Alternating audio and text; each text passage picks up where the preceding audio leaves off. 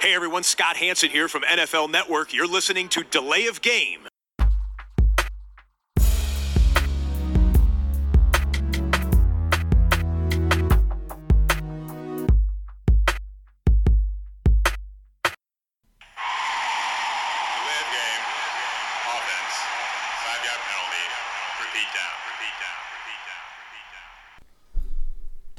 Schon wieder. Die Layoff Game, der Football Podcast, meldet sich an diesem Dienstagabend. Es ist Episode 109 und wir befinden uns auf der Zielgeraden der Playoffs.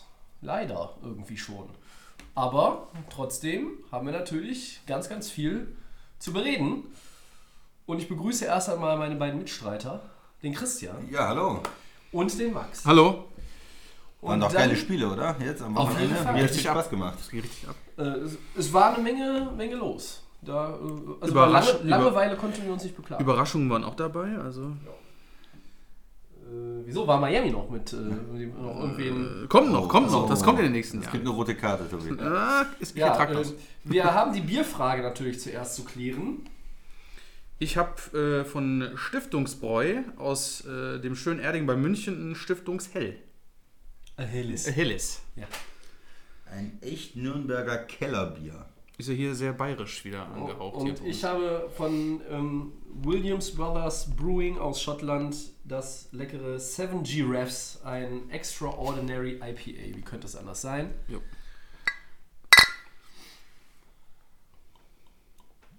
Ja, wir gratulieren an dieser Stelle natürlich auch ähm, den LSU Tigers. Die haben nämlich die National Championship gewonnen im College Football gegen Clemson mit 42 zu 25. Der großartige Joe Burrow, glaube ich, mit fünf Touchdown-Pässen schon wieder. Ähm, Single-Season-Record auch nochmal irgendwie im College neue Maßstäbe gesetzt. On to Cincinnati. Ja, hier ist on to Cincinnati. Alle Spiele gewonnen, LSU, Ja. in der Saison und in den entscheidenden Spielen. Also grandios. Also zwei 14-0-Teams im Finale Ja. und ich glaube, es war ein verdienter Sieger. LSU hat eine äh, bombenstarke Saison gespielt. Kann man nicht anders sagen. Und damit nochmal auch zementiert jetzt als Nummer 1 Pick, oder? Ich glaube schon. ich denke auch. Also die Also Stand, Bengals, Stand heute sehe ich nichts, was dagegen spricht. die Bengals sollten den schon sich schnappen an der 1. Und selbst wenn Andy Dalton noch ein Jahr den Mentor gibt auf dem Feld statt an der Seitenlinie, wer weiß es, ne? Aber gut, Cincinnati natürlich im Grunde genommen die spannendste Geschichte im Draft, weil sie Nummer 1 Pick haben erst einmal, aber der Draft wird ja auch andere spannende Geschichten bringen. Aber da sind wir noch ein Stückchen von weg. Wir müssen erst einmal über die Divisional Playoffs reden. Jimmy Garoppolo gewinnt sein erstes Playoff-Spiel als Starter. Hat, glaube ich, zwei Snaps in seiner Karriere in den Playoffs gehabt. Äh, Für Brady mal irgendwann. ja, ja, irgendwie reingekommen.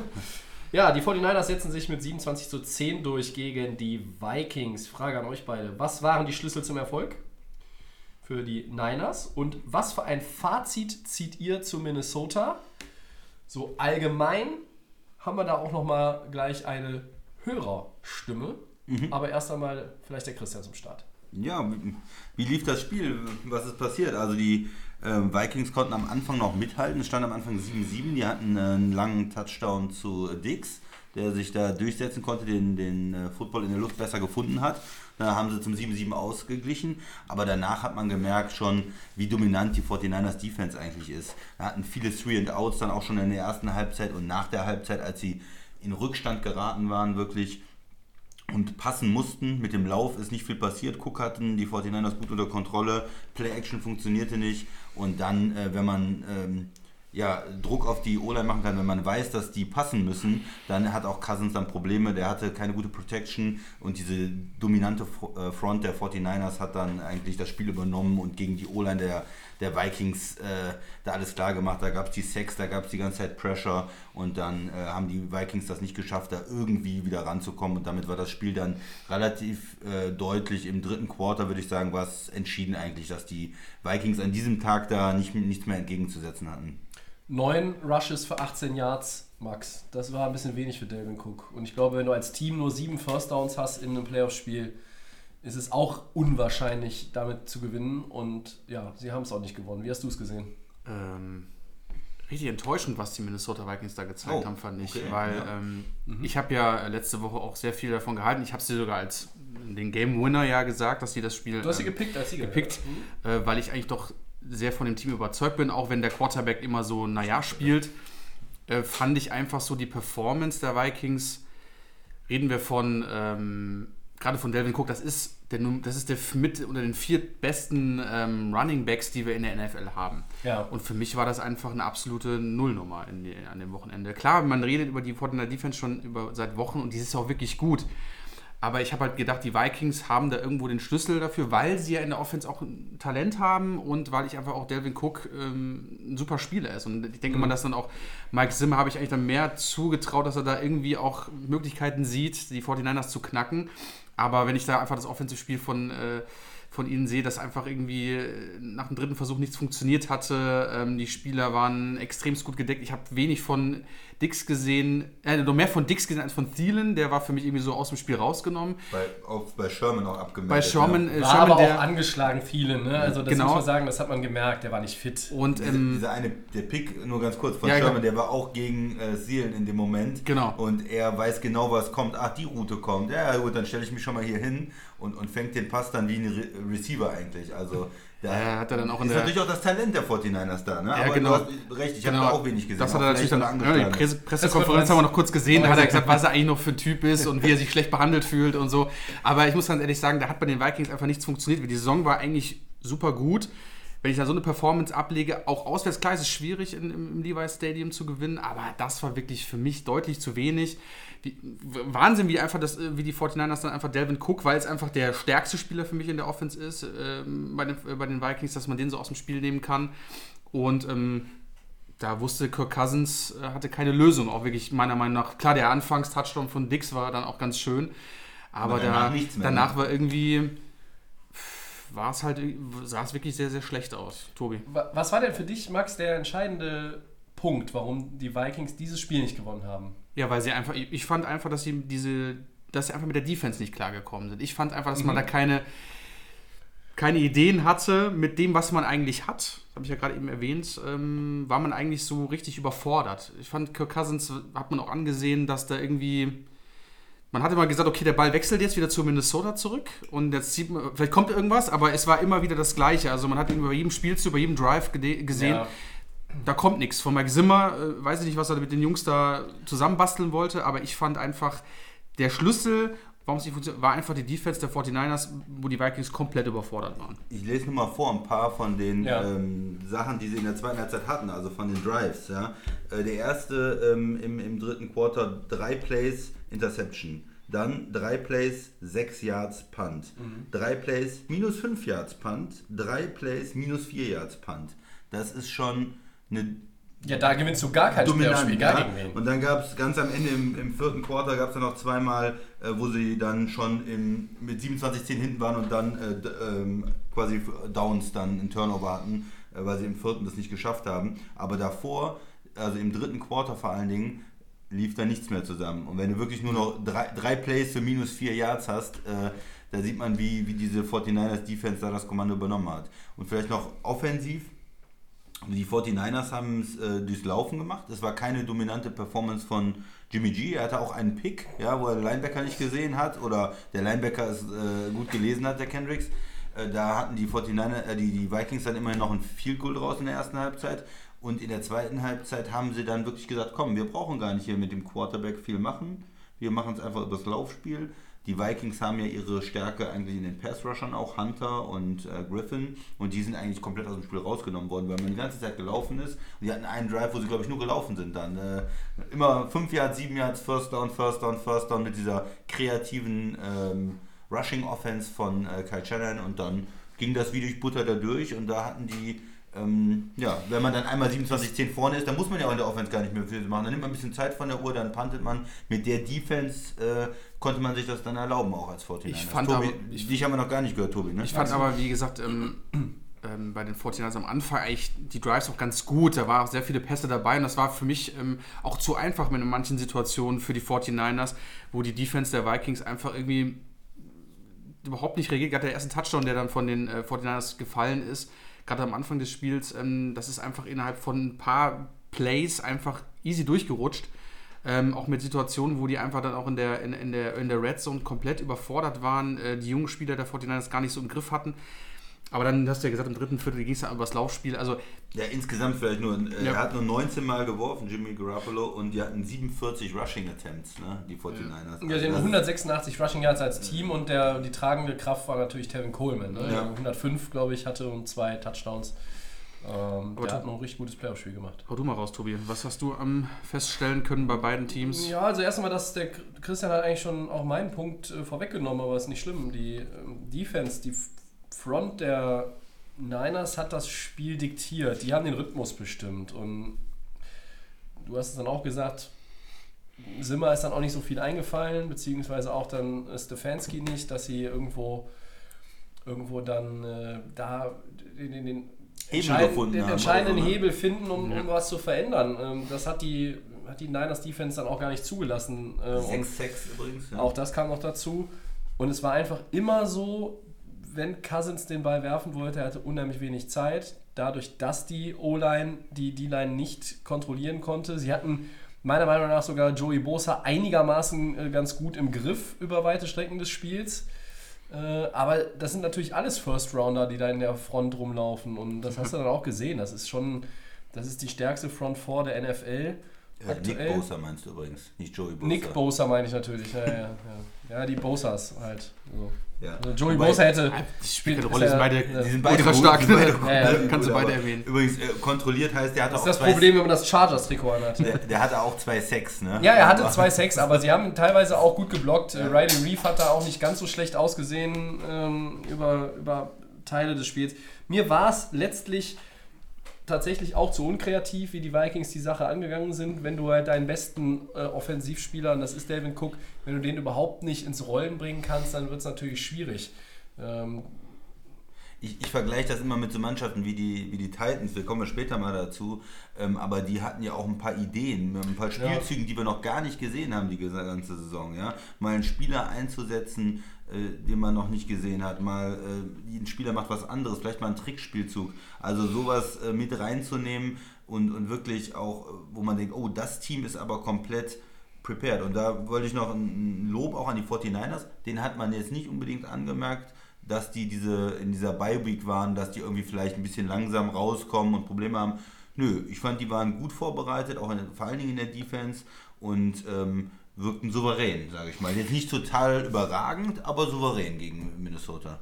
Ich finde einfach, dass die 49ers noch ein bisschen, also Defense wissen wir, die Klasse haben sie auf jeden Fall, aber wir haben es angesprochen, es ist dann am Ende des Spiels nur über den Lauf gegangen. Jimmy G hat noch meiner Meinung nach relativ große Schwächen, die er jetzt aber auch am Wochenende gegen Green Bay erstmal zeigen muss. Also ich finde, das Team ist ready für Miami, aber in der Offense finde ich, da muss jetzt für das Champ im Championship-Finale muss jetzt dann noch ein bisschen mehr kommen, würde ich sagen. Dass man sich nur auf diesen Run verlassen muss, weil wir müssen auch ganz ehrlich sagen, ähm, das ist nicht die, das kann nicht der, das Konzept sein, um in den Super Bowl zu kommen. Kann vielleicht sein, aber ich finde, da muss Jimmy G auch mal als Leader mal ein bisschen Aber ja gut, in dem New Orleans-Spiel zum Beispiel, äh, da hat er auch gezeigt, dass er passen kann und da, da ging dann Das kann ja schon die ganze ne? Also- Saison. Ich sage nur mal so, also er ist jetzt in einer wichtigen Situation und ich finde einfach so ein bisschen auch von ihm. Ähm, gut, wenn sie nachher trotzdem in den Super Bowl kommen, spielt es keine Rolle, aber ich finde einfach so von der Ein Entwicklung bisschen her. mehr möchtest du noch sehen. Ein bisschen ne? mehr möchte ich noch sehen von ihm, ähm, aber ich glaube, ähm, er hat, man merkt, dass er auf jeden Fall in New England gelernt hat und ähm, was, die 49ers haben niemals einen schlechten Pick mit ihm gemacht. Sie haben genau das richtige, genau den richtigen Franchise Quarterback im Moment. Sonst würden sie nicht im, Finale, im Halbfinale stehen. Also Und man muss ja sagen, er hat ja immer noch nicht so viel Erfahrung wie andere Leute. Ne? Er ist jetzt schon eine Zeit lang in der Liga, aber er hat ja extrem wenig gespielt. In New England sowieso nicht und dann auch bei den 49ers letztes Jahr mit der Verletzung Komplett weg, ja. nicht. Das äh, man muss ihn ja, ich will jetzt nicht sagen, man muss ihn behandeln wie ein Rookie, ne? das nicht, aber man muss ihn schon äh, noch ein bisschen Zeit geben, auch sich vielleicht äh, zu entwickeln nach der Ja. Verletzung und mit der Erfahrung, die er noch nicht hat. Ja, aber für mich ist trotzdem die Stärke der 49ers eigentlich die Defense.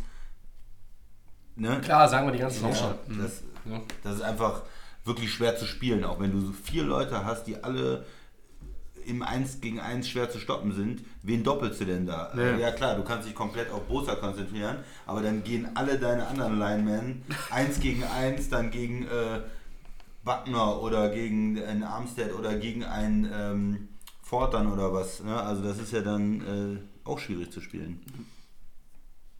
Ich weiß, was du meinst, Max. Das der irgendwie in der Offense da noch ein bisschen was fehlt. Ne? Nun haben wir aber in beiden also- Conferences ein Team, wo der Quarterback im Grunde genommen nur die Uhr kontrolliert Game ein Manager bisschen- macht ein bisschen. Ne? und den Game Manager mimt und das Ganze über den Run in der Offense und eine gute Defense äh, geht. Sicherlich ist die Gewichtung anders ähm, im Gegensatz zu den Titans, kommen wir auch nachher noch drauf.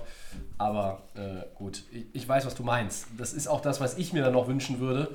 Ähm, die 49ers müssen schon auch gucken, dass sie, dass sie nicht so ein eindimensionales Team werden. Aber das ist jetzt für mich gar nicht so wichtig auf, den, auf das Championship Game oder den Super Bowl, sondern einfach langfristig gesehen. Also wie die Saison 2020 dann aussieht, hängt auch ein bisschen davon ab, ob Jimmy Garoppolo dann den nächsten Schritt machen kann. Ja, aber Äh, ob er, dass er ihn machen kann, ist wahrscheinlich die Frage, äh, sondern eher, wann äh, lässt ihn Shanahan von alleine. Ne? Also du musst ja, musst ja wissen, das ist ja jetzt kein Quarterback, der, wie der Christian schon sagt, ist ja kein Rookie, aber Ja.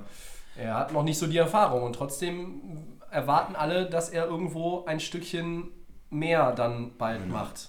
Und ich denke mal, die 49ers würden sich dann gerne nochmal verstärken, vielleicht mit einem dominanten Nummer 1 Receiver wirklich, weil sie haben ein paar interessante Receiver, aber noch nicht so den absoluten Nummer 1 äh, Receiver. Sanders, okay, ist für mich ein guter zweiter Receiver. Ähm, Debo Samuel. Debo Samuel, der ist interessant, der ist gut, aber der ist jetzt auch nicht der klassische Outside Nummer 1 Receiver, auch von der Statur her. Ja. Ne? Und super Tight End, klar. Das zweite, der zweite Punkt, wo sie sich vielleicht nochmal verstärken, ist auch ähm, Guard. So, die Inside finde ich sie nicht ganz so gut aufgestellt wie jetzt mit den Tackeln. ja. Solange Staley noch spielt. Das ist, Ja. voll, das ist vollkommen richtig. Und jetzt müssen wir nochmal auf Minnesota kommen. Ja. Ach, klar. Äh, Und wir haben ja allen Playoff-Losern der letzten Woche auch schon äh, viel Raum ein, äh, gegeben, also zeitlich, sage ich jetzt mal, ja, um nochmal da auch ein bisschen das zu würdigen oder auch zu kritisieren, was wirklich ja, den Fans und auch uns irgendwo unter den Nägeln brennt. Und der Basti hat uns geschrieben, äh, Bold Claim, die Minnesota Vikings sind kein ernstzunehmender Super Bowl-Contender, aber sie sind nur einen neuen Coach und einen guten Quarterback davon entfernt, einer zu sein. Äh, bitte eure Meinungen im nächsten Podcast. Dann hat er noch ähm, angeführt, etwas ausführlicher.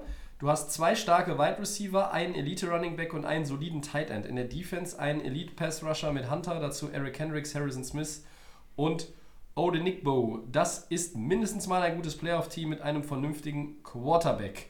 Ein gutes Playoff-Team waren sie meiner Meinung nach ja dieses Jahr schon. Ich habe am Samstag gesagt, war der Basti tatsächlich auch bei uns und hat es geguckt, ne, Max? Mit Genau. uns. Ähm, das ist das Maximum gewesen für mich, was die Vikings hätten machen können in diesem Jahr. Natürlich kann man argumentieren, 10-4, du gehst mit zwei Niederlagen in die Playoffs, hast damit die Chance auch verspielt, irgendwo deine Position im Playoff-Seeding zu verbessern, gehst mit 10-6 rein und gehst mit diesen zwei Niederlagen rein. Aber die haben in New Orleans gewonnen. Von daher sehe ich dieses, am Ende, wir nicht verschenken die beiden Spiele, in Green Bay äh, ähm, hätten sie ja noch, oder war es zu Hause? Zu Hause war Das war zu Hause gegen Green Bay. Hätten sie ja theoretisch dann auch noch die Division sich schnappen können, haben sie nicht. Und dann in Woche 17 war klar, sie sind der Lock auf der Nummer 6, also wird, wird da der eine oder andere geschont. Ähm, meine Frage wäre jetzt an euch, wie seht, wie, seht ihr, wie seht ihr das, was der Basti uns da schreibt? Muss man über Mike Zimmer diskutieren? Und wir wissen, Kirk Cousins hat noch ein Jahr Vertrag. Ja. Fully guaranteed und dann, Genau. wie, wie geht es weiter? Ich denke mal, es wird auf jeden Fall nächstes Jahr mit Cousins weitergehen. Du hast es gerade angesprochen, er hat ein garantiertes Vertragsjahr. Und man muss ja auch, man darf ja nicht immer nur das letzte Spiel bewerten. Klar, jetzt die 49ers waren nicht gut, die sind dominiert worden. Ja.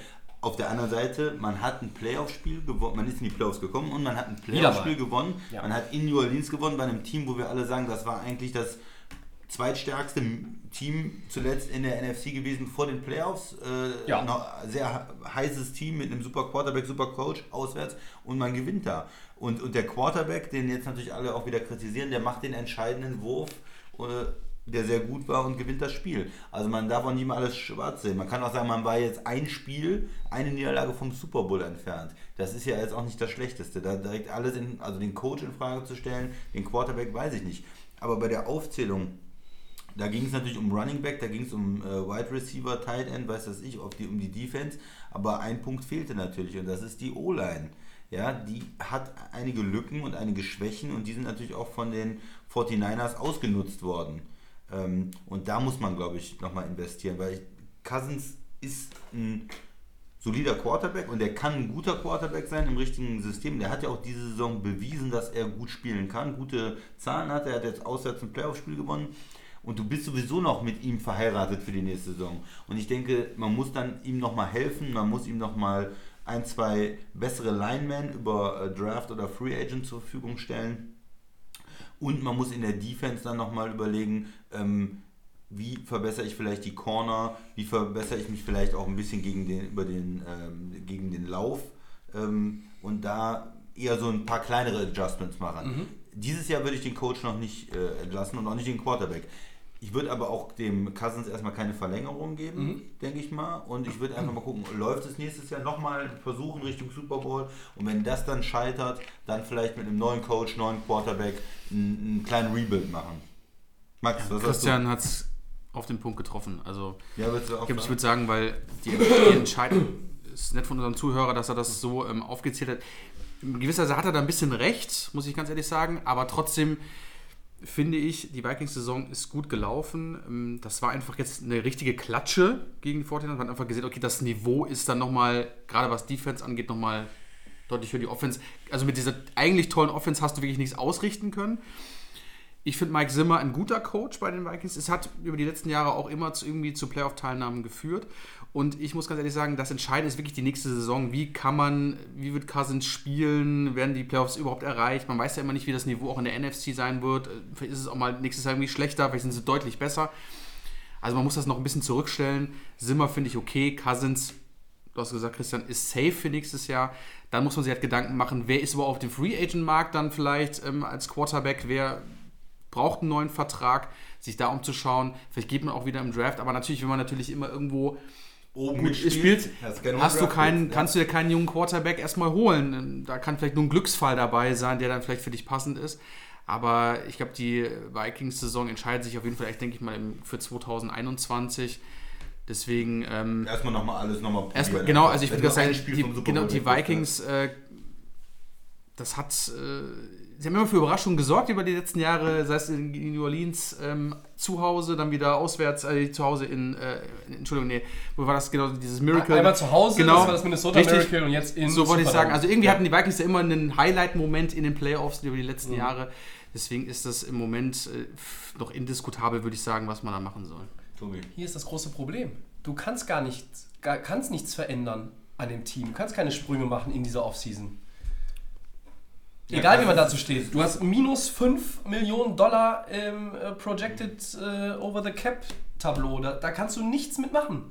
Ja? Die einzige Option, da haben wir am, äh, am Samstag schon drüber geredet, du kannst dir überlegen, mit Cousins, wenn du von dem überzeugt bist, nur, ihr habt völlig recht, eigentlich wirst du dir das eigentlich noch ein Jahr angucken müssen. Dieser Mann kriegt alles garantiert. Da gibt es keine Boni und nichts, was du irgendwo streichen kannst. Und dieses eine Jahr kann er jetzt noch für 26, 27, 28 Millionen, kann er jetzt dann noch sein, äh, sein, sein Werk verrichten. 28 sind ne? Ja. Ja, ich, weiß, ich glaube, die war nicht drei Jahre, war nicht Ah, immer dieselbe okay, Summe. okay. Es war so ein bisschen, äh, ein okay. bisschen verschoben, aber ähm, es waren ja 28 im Schnitt. waren ja, genau. aber, ne? So, und du hättest die Möglichkeit, wenn du sagst, ich bin von Cousins überzeugt, mach, strebst du mit dem eine Verlängerung an in der Offseason. Mhm. Wenn du die hinbekommst, schiebst du die Kohle In die Zukunft. in die Zukunft und hast dann ein bisschen Breathing Room, um vielleicht den Das ein Team oder anderen. Mhm. ein oder anderen Free Agent zu, äh, zu attackieren, sage ich jetzt mal in, in der Offseason, wo du sagst, ah, der könnte uns hier noch irgendwo weiterhelfen. Wie zum Beispiel auf der Cornerback-Position. Ja. Oder, Right vielleicht. oder vielleicht auch nochmal in der Offensive Line, wie du eben gesagt hast. Ne? Ja. Ähm, oder hast du das mit den, ja, du hast die Niners, hast du so auch mit den, Ja, mit den Guards Du dann, hast, glaube ich, bei beiden Ja, irgendwie ja. gesagt, die O-Line. So, also das wäre, das wäre dann eine Option, aber ich glaube, dass, dass sie gar nicht jetzt unbedingt diesen Gedanken weiter verfolgen werden, eben weil sie, sie wollen sich dieses Jahr angucken. Ich würde es nicht machen. Ja, genau, wollte ich Das ist deine. Frage. Ich sehe deinen Finger. ja, ja, ist, ich würde es nicht machen. Ich würde es nicht machen. Cousins ist ja so ist Ich, ich, interessant. ich wollte ne? das nur als Erklärung äh, mal bringen, weil ähm, hier als der äh, Zahlenmeister gucke ich ab und zu dann auch mal ja äh, in die Finanzen der. Teams, auch wenn du ja der äh, Contract-Experte bei uns bist. Aber da sieht man, da ist eigentlich gar nicht viel möglich. Ja? Also Stand heute ist da gar nichts möglich. So. Hm. Ne, wenn die jetzt einen, einen teuren äh, Free Agent hätten, den sie unbedingt behalten wollen würden, äh, wären ihnen die Hände gebunden. Ja, haben natürlich viel in das Team investiert. Das ist viel investiert. Das ist ja, das Team ist wirklich Bin- nicht bin- so weit von einem Super Bowl äh, Contender entfernt. Und wenn du in den Divisional Playoffs bist und du warst vor zwei Jahren im Championship Game gegen die Eagles und hättest fast den Super Bowl zu Hause spielen dürfen, dann bist du ja ein gutes Playoff-Team. Ja. Das muss man ja auch mal sagen. Also, Vielleicht ist natürlich da auch die Gefahr, oder was heißt die Gefahr, oder die Versuchung der, des, des General Managers ist da schon zu sagen, okay, wir gehen jetzt mit Cousins weiter. Wir, wie der Max gesagt hat, wir kriegen eh keinen anderen Quarterback, woher sollen wir einen nehmen? Und wir, wir gehen jetzt nochmal weiter all in, schieben das Geld in die Zukunft, geben ihm einen 3-4-Jahres-Vertrag, äh, eine Verlängerung sozusagen. Das geht und, nur, indem du den Vertrag verlängerst. Und, ähm, und, gehen nochmal ja, all aber, in. mit, aber Jungs, ne? aber wer ist denn auf, aufgrund der Situation, der finanziellen Situation und der sportlichen Situation bei den Minnesota Vikings, wer hat denn die komfortabelste Position in der ganzen Franchise? Cousins natürlich, Ja, natürlich. großartig. Er wird auf jeden Fall Kohle verdienen ohne Ja. Ende wieder.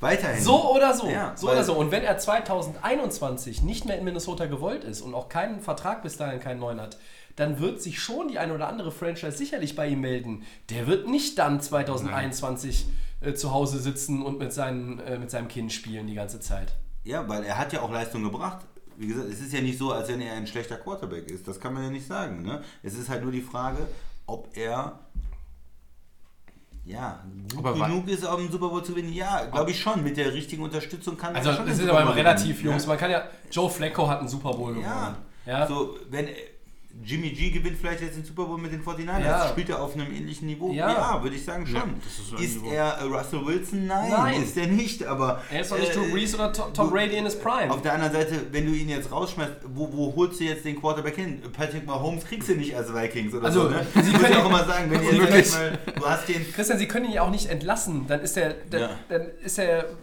Cap Space ist ja sowieso weg. Ja, wenn man jetzt konservativ ist und sagt, er ist der zwölfbeste Quarterback der Liga oder so, oder weiß das ich, wo er ist, da in irgendeinem. 13, Ne? hinter in die Leute. Ja, äh, aber wo holst du jetzt einen besseren her? Ne? Und Ja. vielleicht sagst du wirklich, ich gehe langfristig mit ihm und versuche es weiter. Aber da werden natürlich auch viele in Minnesota, wenn sie ihm die Verlängerung geben, sagen, hm, für mich ist, dann ist ja die Frage, Franchise Quarterback, ist er das, ist er das nicht?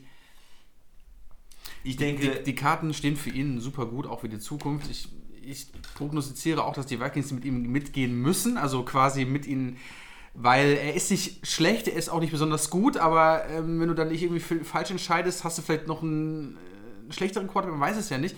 Aber du kannst nur noch die nächsten ein, zwei oder paar Jahre, weil du auch kein Geld hast, nur mit kleinem Geld und irgendwelchen Möglichkeiten diese einzelnen Positionen, wie du zum Beispiel sagtest, die O-Line vielleicht oder bessere Corner, dass man halt irgendwie das mit bisschen Geld irgendwie Ja, aufstocken kann. Aber das ist für, wenn du wenig Geld hast, ist für die nächsten Jahre, Tobi, du hast es gesagt, das ist einfach ultra, ultra Ja. schwierig. Du musst natürlich auch schauen, ob Kirk Cousins noch in dieses System passt. Das ist, auch andere Spieler noch ins System passen. Ähm, Na Moment, das System wird sich ja verändern. Der Offensive Coordinator ist nicht mehr da. das ist richtig, aber trotzdem muss es ja, wir gehen ja jetzt schon, wenn er nicht da ist, gehen wir jetzt schon in eine komplett andere Situation rein in der kommenden Saison und dann muss es halt irgendwie dann Richtig. entscheidend sein, ob es dann wirklich mit Kirk Cousins, aber die ich, ich kann mir äh, zu, äh, man kann es in den Raum werfen, aber man kann eine Zahl sagen, zu 60% vorstellen, dass die, dass die Vikings mit dem noch ein paar Ründchen fahren. Ich äh, mache jetzt mal, ich, hau, ich spiele jetzt mal, ich hau einen raus und sage, neuer OC in äh, Minnesota und Kirk Cousins spielt noch besser und dann kriegt er einen nächsten Anschlussvertrag, der auch wieder richtig gut dotiert sein wird. Ja? Und wenn du einmal einen Dreijahresvertrag fully guaranteed hast, dann setzt du dich mit deinem Agenten nicht an den Tisch, egal ob es dieselbe Franchise ist oder eine andere und sagst, ja, wir machen das davon abhängig und das davon. Nein. Der wird Die Welle sein. reitest du weiter. Ja? Es gibt eine Möglichkeit, wie die Vikings noch ein bisschen Cap Space kreieren können. Ich weiß nicht, ob der Christian gerade sich da so ein Nee, bisschen. nee. Ähm, wenn du Xavier Rhodes rausschmeißen. rausschmeißt und Stefan Dix tradest. Dann kannst Dix ist unzufrieden, das ist ja auch so eine Geschichte, die immer mal wieder am, am Köcheln ist. Nur Dann Verlierer, machst du ein bisschen Platz. Natürlich verlierst du Talent, aber du hast den Draft, wo die Vikings picken in den 20ern. Da findest du einen Receiver ein oder einen Receiver, Corner. Das, Nur, das nur zum. Thema Receiver, die Vikings, was sie nicht geschafft haben, ist ja einen qualitativ hochwertigen Nummer 3 Receiver zu entwickeln. Du hast immer Dix, Ja. Thielen und was kommt danach? Das ist aber schwer, Christian. Ja, du siehst Nichts, aber bei anderen ja, Teams, dass es auch nicht wirklich ist. danach. Aber das ist Ja, aber schwer. Jetzt nennen wir mal eine Franchise in der, in der NFL, die äh, wirklich drei gute Receiver hat. Naja, aber du Ja, hast da gehen wir aber schon Richtung Houston, ne? Also Ja, so ein bisschen zumindest. Ja, die Rams haben auch drei gute Receiver. Ja, Die Rams schon. haben drei gute Receiver. Es gibt nicht manchmal, manchmal Teams, die wenigstens dann einen dritten haben, der eine bestimmte, eine bestimmte, ähm, ein Ja. bestimmtes Talent hat. Ja, ich weiß, der, der Speed Receiver Ja, oder äh, der, ne, so, die haben Oder halt einer, der im Slot einfach so sicher ist, dass er jeden Ball fängt. sicher ist, dann ist dann vielleicht ja, ein Randall Cobb dein dritter Receiver. Ja, der ist jetzt nicht mehr Weltklasse oder so, aber der ist noch brauchbar. Nee, aber, aber äh, zu anderen Zeiten Ja. in Green Bay waren es ja auch drei. so. Die hatten auch drei und, es gibt schon manche Mannschaften, die das hinkriegen. ne? Also da Ja. wäre vielleicht nochmal die Sache Minnesota Receiver. Klingt jetzt immer blöd, wenn man Dicks und Zielen hat, aber da könnte man doch noch was machen. Vielleicht auch für die Zukunft, wenn der mal so unzufrieden ist, dass man ihn abgeben muss. Ich habe jetzt eigentlich nochmal nachgeguckt. Cousins, nur nochmal die Stats zu euch. 26 Touchdowns, nur 6 Picks. Ist okay, Ja, das ist das gute ist Saison. gut. Gute Saison. Beides Nummer 8 in der Liga. QBR. Ähm, Rating da 13, äh, 3600 Yards geworfen. Also er ist nicht ganz oben, aber er ist schon ein ordentlicher Quarterback und hat ordentlich gespielt dieses Jahr. Okay, Ja. dann Gehen wir weiter. gehen wir weiter und der Christian leitet den nächsten Punkt ein. Ja. Die Titans. Das klingt schon so, Christian. Der Schocker, vor. Der die Schocker. Titans. Tennessee siegt auch in Baltimore 28-12. Was haben die Ravens falsch gemacht und wie bewertet ihr die Saison von Lamar Jackson und Co.? Über die Titans wollen wir vielleicht äh, in Segment 4 ein bisschen ausführlicher reden. Ich fasse mal kurz dieses Titans-Spiel zusammen. Derrick Henry, Derrick Henry, Derrick Henry. Äh, zwischendurch ein langer Pass von Tannehill und Derrick Henry als äh, Rusher, als Passer, als äh, One-Man-Wrecking-Crew. 202 Scrimmage Yards.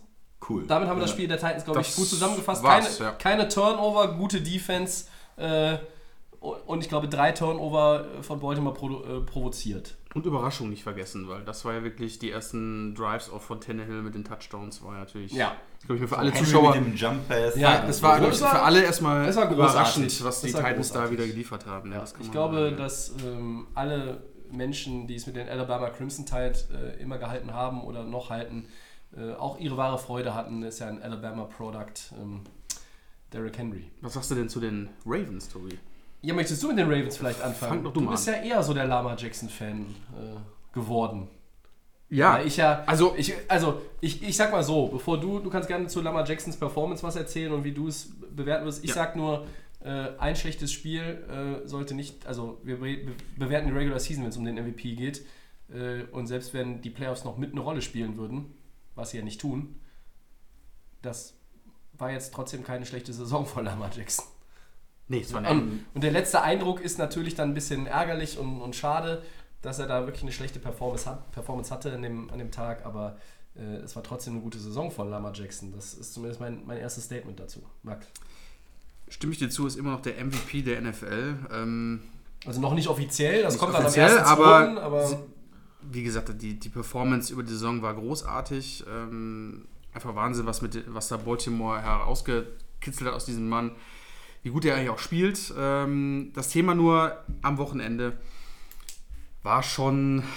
Ja, Lamar Jackson hat ja, wie gesagt, auch selbst zugegeben, die Fehler hat er gemacht. Er hat zwei Interceptions geworfen, nur einen Touchdown. ein Fumble verloren. Ein Fumble verloren, ähm, hat auch in der Pre Pressekonferenz gesagt, das liegt auch an meiner Performance. Ich hatte ja noch zum Anfang des Spiels gesagt, sie hatten ja diese Streak in der Saison, sie waren ähm, ungeschlagen, zwölf Siege. Ähm, jetzt hast du natürlich diese Bye-Week gehabt. Ich hatte noch vor dem Spiel gesagt, ah, es könnte schon kritisch werden. So eine Bye-Week kann nicht immer nur Vorteile haben, eine Bye-Week kann auch mal ein bisschen zu lange sein, weil du Ja. einfach so diesen Rhythmus vielleicht in dem Moment nicht mehr hast, den du von der Saison mitnimmst. Aber äh, Lamar Jackson, die Performance war schlecht. Das muss man sagen. Das ist, ähm, er hat versucht, mit, dann, mit seinen Läufen da irgendwo was zu retten. Ich muss sagen, Tennessee hat das deutlich gut unter Kontrolle den gehabt. Ball auch 59 Mal geworfen. Ähm, Lag er hinten. Ne? Trotzdem äh, ist das zu wenig. Ähm, ich finde es, äh, ja, Ja, ich will es ich will's ein bisschen einordnen. Ja, er hat, er hat nicht so gut gespielt, wie er das eigentlich kann und er hat vor allem die Turnover gehabt. Das war die Interceptions. Der erste war, war tippt vom Receiver, nicht unbedingt seine Schuld. Der zweite äh, war auf jeden Fall seine Schuld. Aber man muss auch sagen, wenn man sich das jetzt anhört, 20 Rushes für 143 Yards, dazu 345 Yards geworfen. Ja, Tobi, 59 Attempts. Ja. ja ist jetzt nicht großartig, Ja. aber das sind natürlich, äh, hat er irgendwie 500 Yards fast äh, produziert für diese Ravens Offense. Er ne? war quasi die Ravens Offense. Das war aber zu Das muss man auch mal reicht nicht. Das ist trotzdem zu die, wenig. die Ravens haben einfach das perfekt schlechte Spiel gespielt. Also die haben wahnsinnig viel Yards geholt, konnten den äh, Football auch gut bewegen gegen die Titans Defense, Ja. aber in den entscheidenden Situationen Turnover, Turnover, Turnover und dann auch Force and One. Das haben die die ganze Saison, haben sie immer eine Lösung gefunden, Da haben sie 0 von 2, glaub gelaufen, gelaufen, gelaufen.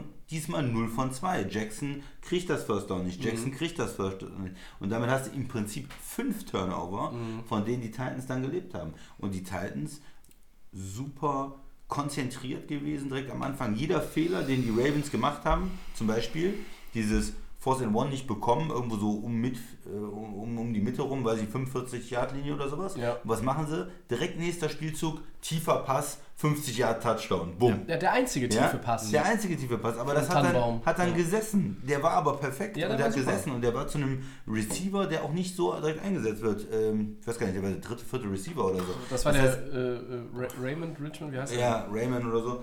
Das heißt, die äh, auch so vom Playcalling, dann so eine Idee zu sagen, okay, in dem Moment, äh, wir kommen wieder aufs Feld und wir gehen direkt für den, für den Knockout-Punch. Wir versuchen so einen tiefen Pass ähm, auf einen Spieler, der jetzt normal nicht so viel eingesetzt wird. Das finde ich einfach großartig, wie die Titans das gemacht haben, bestraft haben und dann waren die Ravens auf einmal in diesem, wir laufen hinterher und wir versuchen und haben viel versucht. Ich finde, er hat schlechter gespielt als sonst, aber Ja. es, es lief einfach genau das Spiel, wie es nicht laufen soll für die Ravens. Ja? Es ist einfach irgendwie äh, den Bach runtergegangen, das ganze Spiel. Ja. Und dann kommt natürlich dieser Henry, den sie einigermaßen kontrolliert haben und dann irgendwann bumm, Wieder- Big Play, wieder- wieder- wieder 66 Jahre Maschine Ja. äh, und da kommen sie nicht mehr ran. Dann können die Titans, spielt das Ding genau in die Karten, die können die ganze Zeit laufen, Kriegst dann noch die Zeit von der Uhr. Khalif Raymond. Du bekommst dann noch diese, diese, diesen Wurf von ihm selber präsentiert, also quasi das ist auch noch eine Art Demütigung noch, ne? Trickspielzug, Henry dann selber passt, dann ne? wirft. Also Ja. da sind viele Faktoren zusammengezählt. Gut, aber dieser, man merkt einfach, wie Henry einfach nicht aufzuhalten ist. Ne? Also er hat eine, einen Lauf.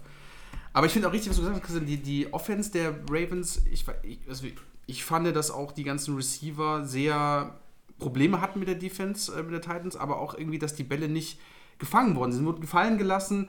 Willie Snead zum Beispiel mehrmals den Ball äh, irgendwo hat fallen lassen, hatte gar keine Ideen. Dann wurden, Andrews wurde mal dann gesucht, aber es war auch immer irgendwie gar kein Receiver so richtig frei. Ja, Es war für Lamar Jackson dann auch wieder die Situation, okay, jetzt muss ich natürlich wieder selbst die Yards produzieren. Vielleicht war ja auch so ein bisschen zu sehr dieses, ich muss jetzt retten, ich muss, wir sind in Genau, ich muss jetzt retten, genau. Die Erfahrung bei so einem jungen Quarterback. Vielleicht war er da auch zu sehr, ich muss jetzt alles machen und hätte vielleicht noch ein bisschen mehr in der Struktur bleiben können. Du hättest einfach Receiver haben müssen, die, die, die dir ein bisschen entgegenkommen, die dann sagen kann, wo kann mir den Druck da ein bisschen rausnehmen, weil alle haben eigentlich auf ihn geschaut in Baltimore. Er ist einfach so die dominante Person in diesem Team. Und ich finde, da war zu wenig Hilfe da. Deswegen kann man nicht nur, kann er, hat er zwar gesagt in der Pressekonferenz, okay, ist mein Fehler, aber du musst natürlich dann. Man sieht aber auch, dass Baltimore auch was in der Offense noch mitmachen muss, auch in der nächsten. ja, Ingram war irgendwie dann angeschlagen, äh, also das heißt der Lead Der war nicht Running Back fit auch irgendwie und nicht. Andrews war auch nicht bei 100%. Ja. Und Da fehlt auch natürlich, sie haben jetzt nicht so viel Receiving-Talent in dem Sinne. Ne? Die haben viel über, dadurch, dass sie so viel gelaufen sind, waren dann die Receiver frei. Hollywood Brown sicherlich auch. Ja, ein gutes okay, Spiel ne? ja. Ähm, dann vielleicht die Tight Ends sind ja ein Hauptbestandteil auch der Offense. Aber wenn du jetzt so im Rückstand bis 28-12 und brauchst so den Go-To-Receiver, ja, Hier, Schwer. hier ist mein Punkt. ja, bitte. Und das ist etwas, was ich schon seit vielen, vielen Jahren bemängele. Wenn du eine Bye-Week hast, dann nutzt die Bye-Week. Das ist ja okay. Da kann man immer drüber, da kann man darüber diskutieren, ob die Vorteile oder Nachteile hat. Natürlich hat die einen Vorteil, haben wir schon so oft gesagt, du musst ein Spiel weniger spielen, um in den Super Bowl einzuziehen. Klarer Fall. Du kommst noch ein bisschen aus dem Rhythmus. Wenn du aber die Bye-Week hast und in Woche 17 auch noch deine Starter schonst, spielst du die Starter komplett aus dem Rhythmus raus.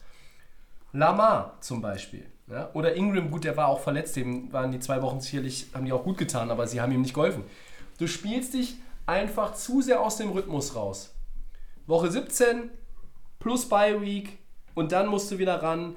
Die Ravens waren nicht in dem Modus, die konnten den Schalter nicht umlegen, die waren nicht bereit für das, was Tennessee ihnen angeboten hat und sie konnten darauf auch nicht entsprechend reagieren und das hat meiner Meinung nach ganz großes Stück damit zu tun, dass du einfach dich aus dem Rhythmus gekegelt, gekegelt hast. Das ist einfach so. Das ist meine Meinung und da werde ich auch Nie von abrücken. ever, never ever von abrücken, egal in welchem Jahr, egal in welchen Playoffs und egal um welches Team es geht. Wenn du Bye Week hast und du weißt es vor Woche 17, ich weiß, das ist unbedeutend, aber lass die zumindest ein bisschen spielen, die Jungs. Das Verletzungsrisiko ist da, aber das ist auch im Training da. Also das ist für mich als Argumentation, als Hauptkritikpunkt, die dann alle rauszunehmen, ist mir das nicht ausreichend genug, weil es ist so wichtig in der NFL einfach diesen Rhythmus zu behalten. Die Saison gibt dir auf jeden Fall recht. Ich weiß nicht, wie das mit der Statistik über die letzten zehn Jahre aussieht, aber zum Beispiel Green Bay, die haben noch gespielt in Woche 17, da ging es noch um, um die Wurst. Äh, Die haben die Starter gespielt, dann die Bye Week.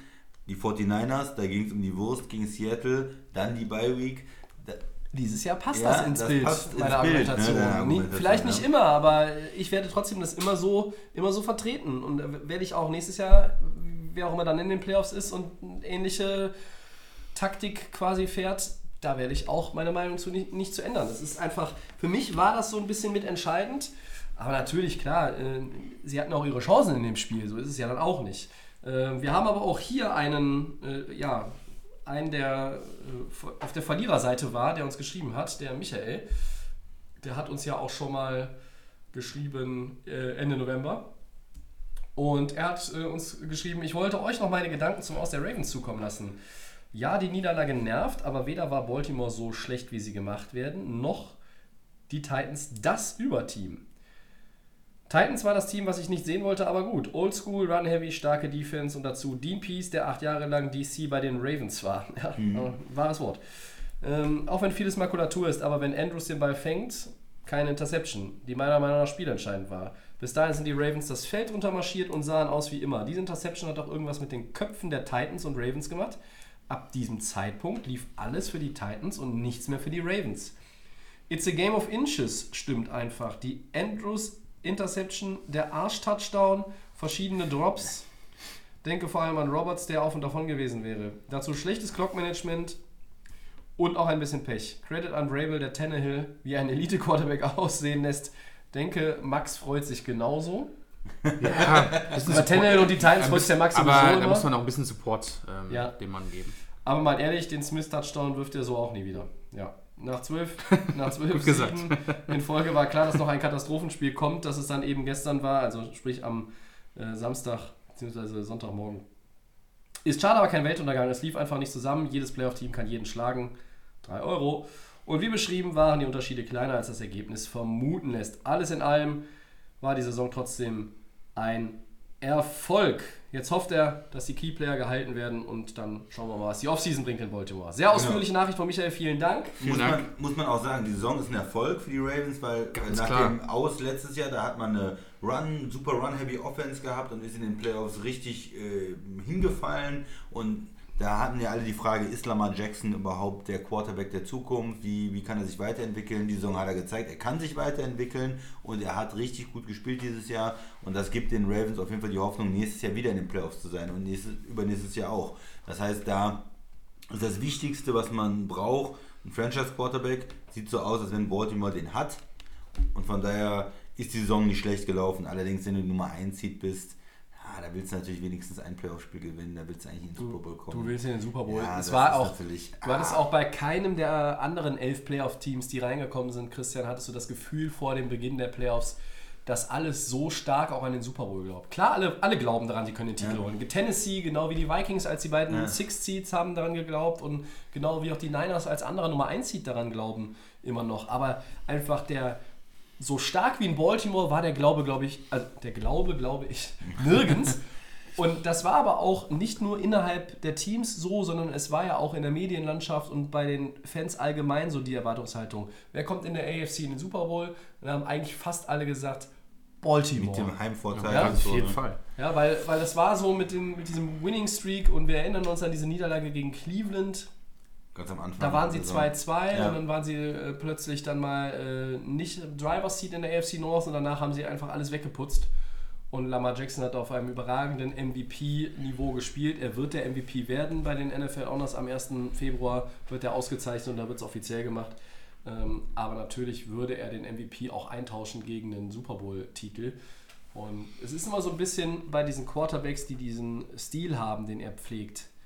Wie lange sind die in der NFL auf diesem Niveau? Oder gibt es so ein paar Adjustments in der ganzen Spielweise? Die gab es jetzt schon von Jahr 2 im, im Vergleich zum ersten Jahr, in seinem Rookie-Jahr. Und ich glaube, die gibt es auch wieder im dritten Jahr. Aber du musst halt vielleicht so ein bisschen, wie auch Russell Wilson diese Transformation gemacht hat, immer mehr deine, deine Passqualitäten steigern, damit du einfach nicht so eine kurze Halbwertszeit hast in dieser Liga. Und das traue ich Lamar Jackson zu. Die Zweifel sind trotzdem begründet. Aber äh, wie Stephen A. Smith auch gesagt hat, My ja, man. Ja, Max ist ja ein Riesenfan. Auf jeden Fall. Ähm, er sah nicht gut aus, aber es war nicht allein seine Schuld. Ja. Und ich Und- glaube, Ein, einen Punkt muss man einfach nochmal machen, was ich großartig fand, war äh, Earl Thomas, der Mhm. von mir absolut respektierte und wunderbare Safety, der jetzt bei den äh, Ravens spielt, nach der langen Zeit in Seattle. Der hatte nach dem Spiel gegen äh, New England gesagt, es sah auch zum Teil so aus, als würde New England irgendwann Henry nicht mehr tackeln wollen. Äh, die sind nicht physisch genug. Die Secondary, die haben sich von ihm einschüchtern lassen. Und dann gibt es natürlich nach so einem Spruch geiles äh, Bild, müsst ihr mal äh, im Internet nachgucken, Okay. wie Henry auf der Seitenlinie auf ihn zuläuft, ihm den Stiffarm gibt, ihn wegschubt, er Oh, dreht sich dabei Mhm. äh, und er benutzt ihn, schiebt ihn dann immer weiter und benutzt ihn quasi als Blocker Ja. und schiebt ihn mit dem Rücken dann noch ein Stück weiter und äh, ja, also Earl Thomas, auch er, auch dieser Super Safety sah äh, nicht Ja. so gut aus gegen äh, Ja, hab ich Derrick Henry. gesehen, ja, es war- Hast du gesehen? ja, Ja, das es war, ich fand es ziemlich geil. ist wirklich super, Wenn man ja. sich vorher diese Kommentare durchliest und dann sieht man das hinterher. Aber wie er auch ihn locker so einfach so umdreht und dann einfach so mit der linken Hand weiterspielt. Weiter immer noch, und als würde es kein Problem sein für ihn, so ein riesen, riesen Defender da an sich, es spielt keine Rolle für Derrick Henry. Er ist einfach der Übermensch im Moment. aber solange wir den Trash Talk noch haben in der No Fun League, bin ich happy, weil ähm, wenn es den nicht mehr gibt, dann geht irgendwie noch so ein weiteres Element Nein. flöten, was Ist ist schöne ist. Grundlage für Diskussionen oder Gespräche einfach gibt und ja, Henry Earl Thomas äh, wirklich ein, ein guter Mann und hat sicherlich auch der Ravens Defense einen entscheidenden Boost mitgegeben, genau wie Marcus Peters in diesem Jahr. Ja, Ähm. ich, ich sag mal so, wenn du auch vor dem Spiel diesen, diese Ja. Stats gehört hättest, eben, ich hatte ja eben gesagt, Lamar Jackson insgesamt 500 Yards, äh, Ryan Tannehill 88 Yards. äh, wer, wer gewinnt das Spiel? Na, natürlich die Titans mit 28-12. ja, es ist eigentlich ein, auch ein Spiel der verrückten Zahlen irgendwo gewesen. Absolut. Ja.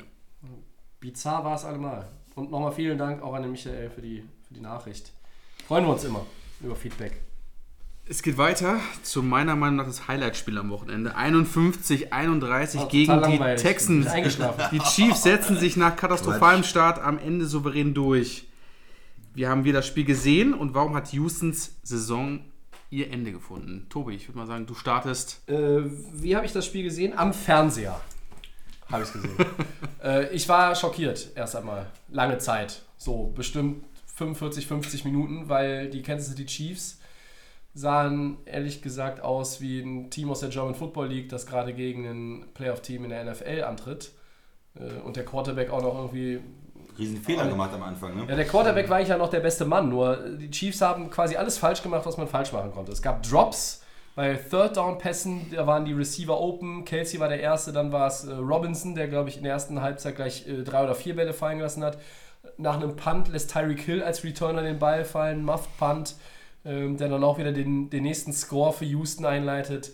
Äh, sie haben äh, auch bei dem dritten und eins, der Touchdown von äh, Kenny Stills war es, glaube ich, der das, den ersten Touchdown von äh, Komplett Watson. frei war, ja. Das Der war, auch, also da haben sie, sind sie alle nach vorne gegangen und haben gedacht, Stills ist ein Blocker, bis ihnen aufgefallen ist, da ist keiner mehr, den der Stills blockt, der kriegt den Ball. War es natürlich schon viel zu spät.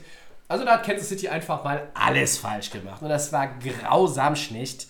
Und da wirkte es wieder so, als wäre Andy Reid, ein Andy Reid-Team, wieder nicht so richtig auf der Höhe in den Playoffs. Andy Reid, wir sagen es so oft, guter Coach, in den Super Playoffs Coach, manchmal ein paar Probleme. Time-Management, In-Game-Management. ja, das ja. war aber vielleicht auch gar nicht dann äh, jetzt im Nachhinein das erste Quarter, was mit 21-0 an Houston ging, war jetzt nicht das Problem vielleicht Andy Reid, sondern es war einfach, die Spieler waren nicht bereit. Sie waren nicht bereit nach der Bye Week für dieses Playoff-Spiel. Ja? Sie haben dann aufgrund ihrer Klasse, ihrer individuellen Klasse und einfach auch dieser, äh, vor allen Dingen der Klasse von Patrick Mahomes, haben sie dann im zweiten Quarter ins Spiel gefunden, lagen 0 zu 24 hinten Ähm, und dann ging es ab. Und zur Pause waren die Chiefs mit vier vorne. Also das war eine völlig verrückte erste Hälfte. Und dann sind die Chiefs mit dem Ding auch dann nach der Pause weggerannt, haben den Vorsprung ausgebaut und am Ende haben sie mit 20 gewonnen. Das ist das erste Mal, dass ein Team in den NFL-Playoffs 20 Punkte Rückstand hatte und das Spiel noch mit 20 Punkten Vorsprung gewonnen hat. Ja, die hatten sieben Drives hintereinander mit einem Ja, Touchdown. irre. Das ist absolut irre. Touchdown, Und das, ist, Touchdown, Touchdown, und das, das darf natürlich als Houston nicht passieren. Und du musst dich jetzt natürlich, das ist eine ganz, ganz harte Offseason mal wieder für Houston, die es wieder nicht geschafft haben, über die zweite Playoff-Runde hinauszukommen. In ihrer Franchise-Historie haben sie das noch nicht ein einziges Mal hinbekommen. Und Bill O'Brien und der Coaching-Staff müssen sich echt fragen, wie kann das sein? Du gehst 24-0 in, in Front, in Arrowhead. Dieses Stadion, das laute Stadion, ist komplett ruhig. Und am Ende verlierst du mit 20. Erklärungen. Max. Ja, die Frage ist ganz klar, was war mit dem, Defense-Coach los? Muss ich sagen, wie kann das sein, dass ähm, man so eine Führung verspielt? Also das ist das Schlimmste, was eigentlich im Moment in, für die Texans, weil der das Team nie so weit kommt in den Playoffs, aber immer irgendwie ein Teilnehmer ist, dass da mit so einer Blamage, es ist einfach wie gesagt eine Blamage, du kannst so eine, so eine Führung, ähm, die du im ersten Quarter aufbaust, ähm, wo die Chiefs nicht wussten, wo vorne und hinten ist, ähm, wo viele Fehler auch gelaufen sind. Du hast jetzt die Situation angespielt, wo dann einfach die Defender alle auf Hopkins sind. Stills hat die freie Lücke. Aber dann die Chiefs aber dann auch wieder, wie den Wandel in der, in der Hälfte darauf, in, im, im zweiten Viertel dann einfach Touchdowns ähnlich. War nur noch Kelsey war in einer Tour noch zu sehen. Diese ganzen Fehler, wie du angesprochen hattest mit, mit, den, mit den Chiefs, war, dass die alle Bälle fallen haben lassen. Also entweder war es zu hart, die Würfe für die Spieler. Das hat man ähm, bei, bei Benjamin, bei, bei wer haben wir da alles noch rumlaufen, bei denen. Da habe ich gedacht, das kann nicht wahr sein. Aber dann auf einmal dieser, dieser Wandel, Kelsey, Kelsey, Kelsey, ähm, fängt, da die, fängt da die Bälle, da die Bälle. Es war nur noch, es hat nur noch gehagelt. Aber da frage ich mich bei Houston, was ist, was ist, was ist da passiert in dem Moment? Ne? Also wie kann das sein? Ähm, was hat der Offens was hat der, was der Defense Coach? Ich weiß nicht, dann ist Romeo Crennel ist glaube ich der Defensive Coach. Alter, Cornell, äh, ganz dicker Typ, ähm, der ist schon lange bei den Texans, aber was ist da schiefgelaufen? Wie kann das sein, dass die, die, die Chiefs da so dominiert haben? Ist es wirklich, also man muss sagen, es ist die Klasse eines Patrick Mahomes. Es ist ein Coaching, das innerhalb von Sekunden, also muss man überlegen, von einem, von einem Viertel aufs andere umdenkt. Das ist Andy Reids vom Feinsten, muss man sagen. Äh, wir haben ihn jetzt angesprochen, Playoffs ist er nicht so, aber das ist für mich das ist intelligenter Football, das ist auf, den, auf der Seitenlinie, es ist ein, eine, ähm, eine, äh, eine Kommunikation mit dem Quarterback, wo auch die Spieler alle in dem Moment so schnell umschalten, ähm, zu sagen, okay, jetzt äh, sind wir gerade mal ein bisschen äh, in Rücklage gekommen, aber das hat einfach von vorn und hinten super funktioniert in der Offense. Das muss man den, den Chiefs einfach deutlich äh, anrechnen. Das ist für mich das heißeste Team im Moment. Äh, äh, also wenn die nicht in den Super Bowl kommen, weiß ich es auch nicht mehr. Weil so eine, so eine Leistung muss man einfach honorieren. Dann wird's Tennessee. Genau. Spoiler-Alarm. Ja, aber ähm, trotzdem, das ist eine absolute Leistung auf einem super Niveau, was die Chiefs da gebracht haben. Aber für Houston kommende Saison Coachwechsel meiner Meinung nach, da muss irgendwas bei den Coaches passieren. Ist es schon Watson? Ähm, ist ein super Quarterback, aber irgendwo muss da was anderes passieren. Die O-Line muss diese, diese, also haben mit Tanzel haben sie ein bisschen was in der O-Line gemacht. Sie haben viel abgegeben dafür, aber die O-Line muss deutlich stärker werden. Sie ist trotzdem extrem angreifbar und Defense, meiner Meinung nach bei Houston, also du hast extrem große Baustellen und jetzt gerade bei der Defense siehst du ganz klar, okay, wir sind nicht auf dem Niveau, wir können eigentlich da gar nicht mithalten und 2020, das ist für mich das interessanteste Ja. Team, was passieren wird in allen Positionen. Running auf der Back. Bank.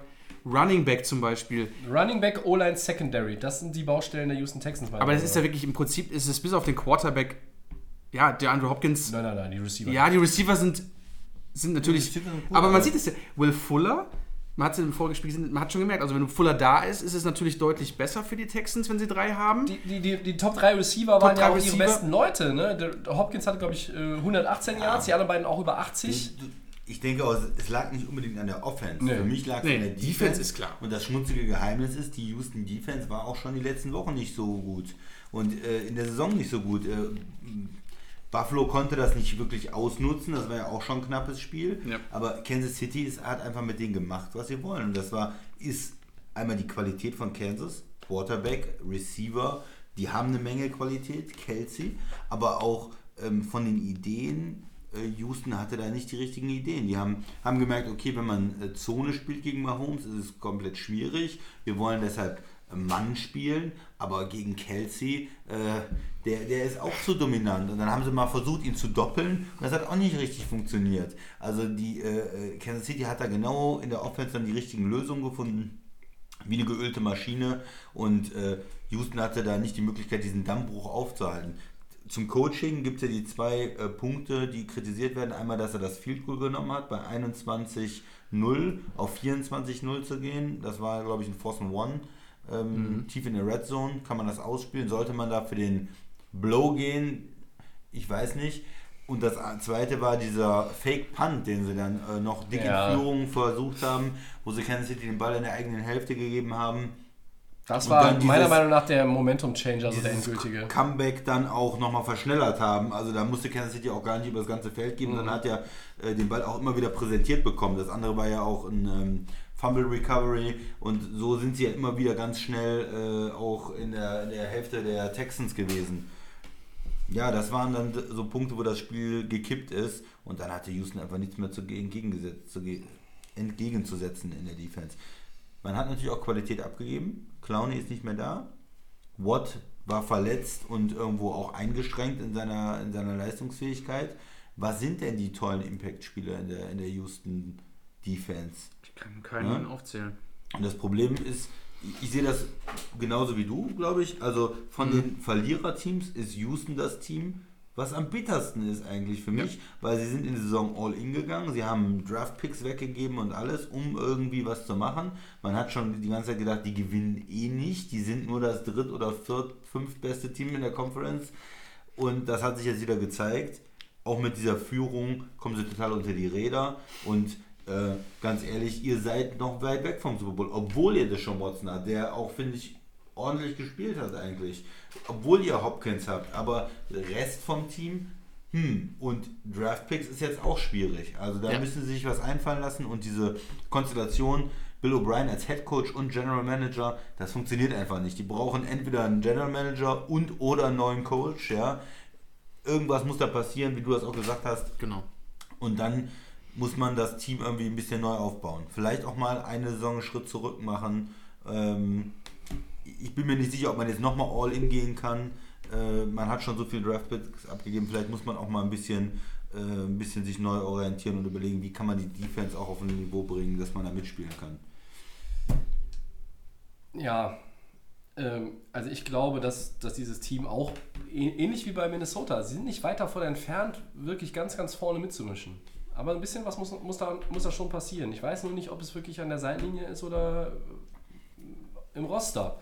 Ja, also die Texans haben zumindest Stand heute, äh, sind sie in der ja. oberen Hälfte ne, mit der Verfügbarkeiten. Sie haben 57 Millionen Cap Space, 57 Millionen Dollar. Ja, also auch nicht, nicht Bitcoins oder Lire, sondern ja, Watson einen Vertrag anbieten. ja, ja, klar. Hansel will einen Vertrag haben. Das, dann ist relativ viel davon schon relativ schnell weg, logisch. Aber du hast zumindest den Spielraum, den Minnesota nicht hat. Ja, das stimmt, Die Ausgangslage ist eine etwas andere, wenn wir mal diese beiden Verlierer vom Divisional Weekend einfach äh, hier vergleichen wollen.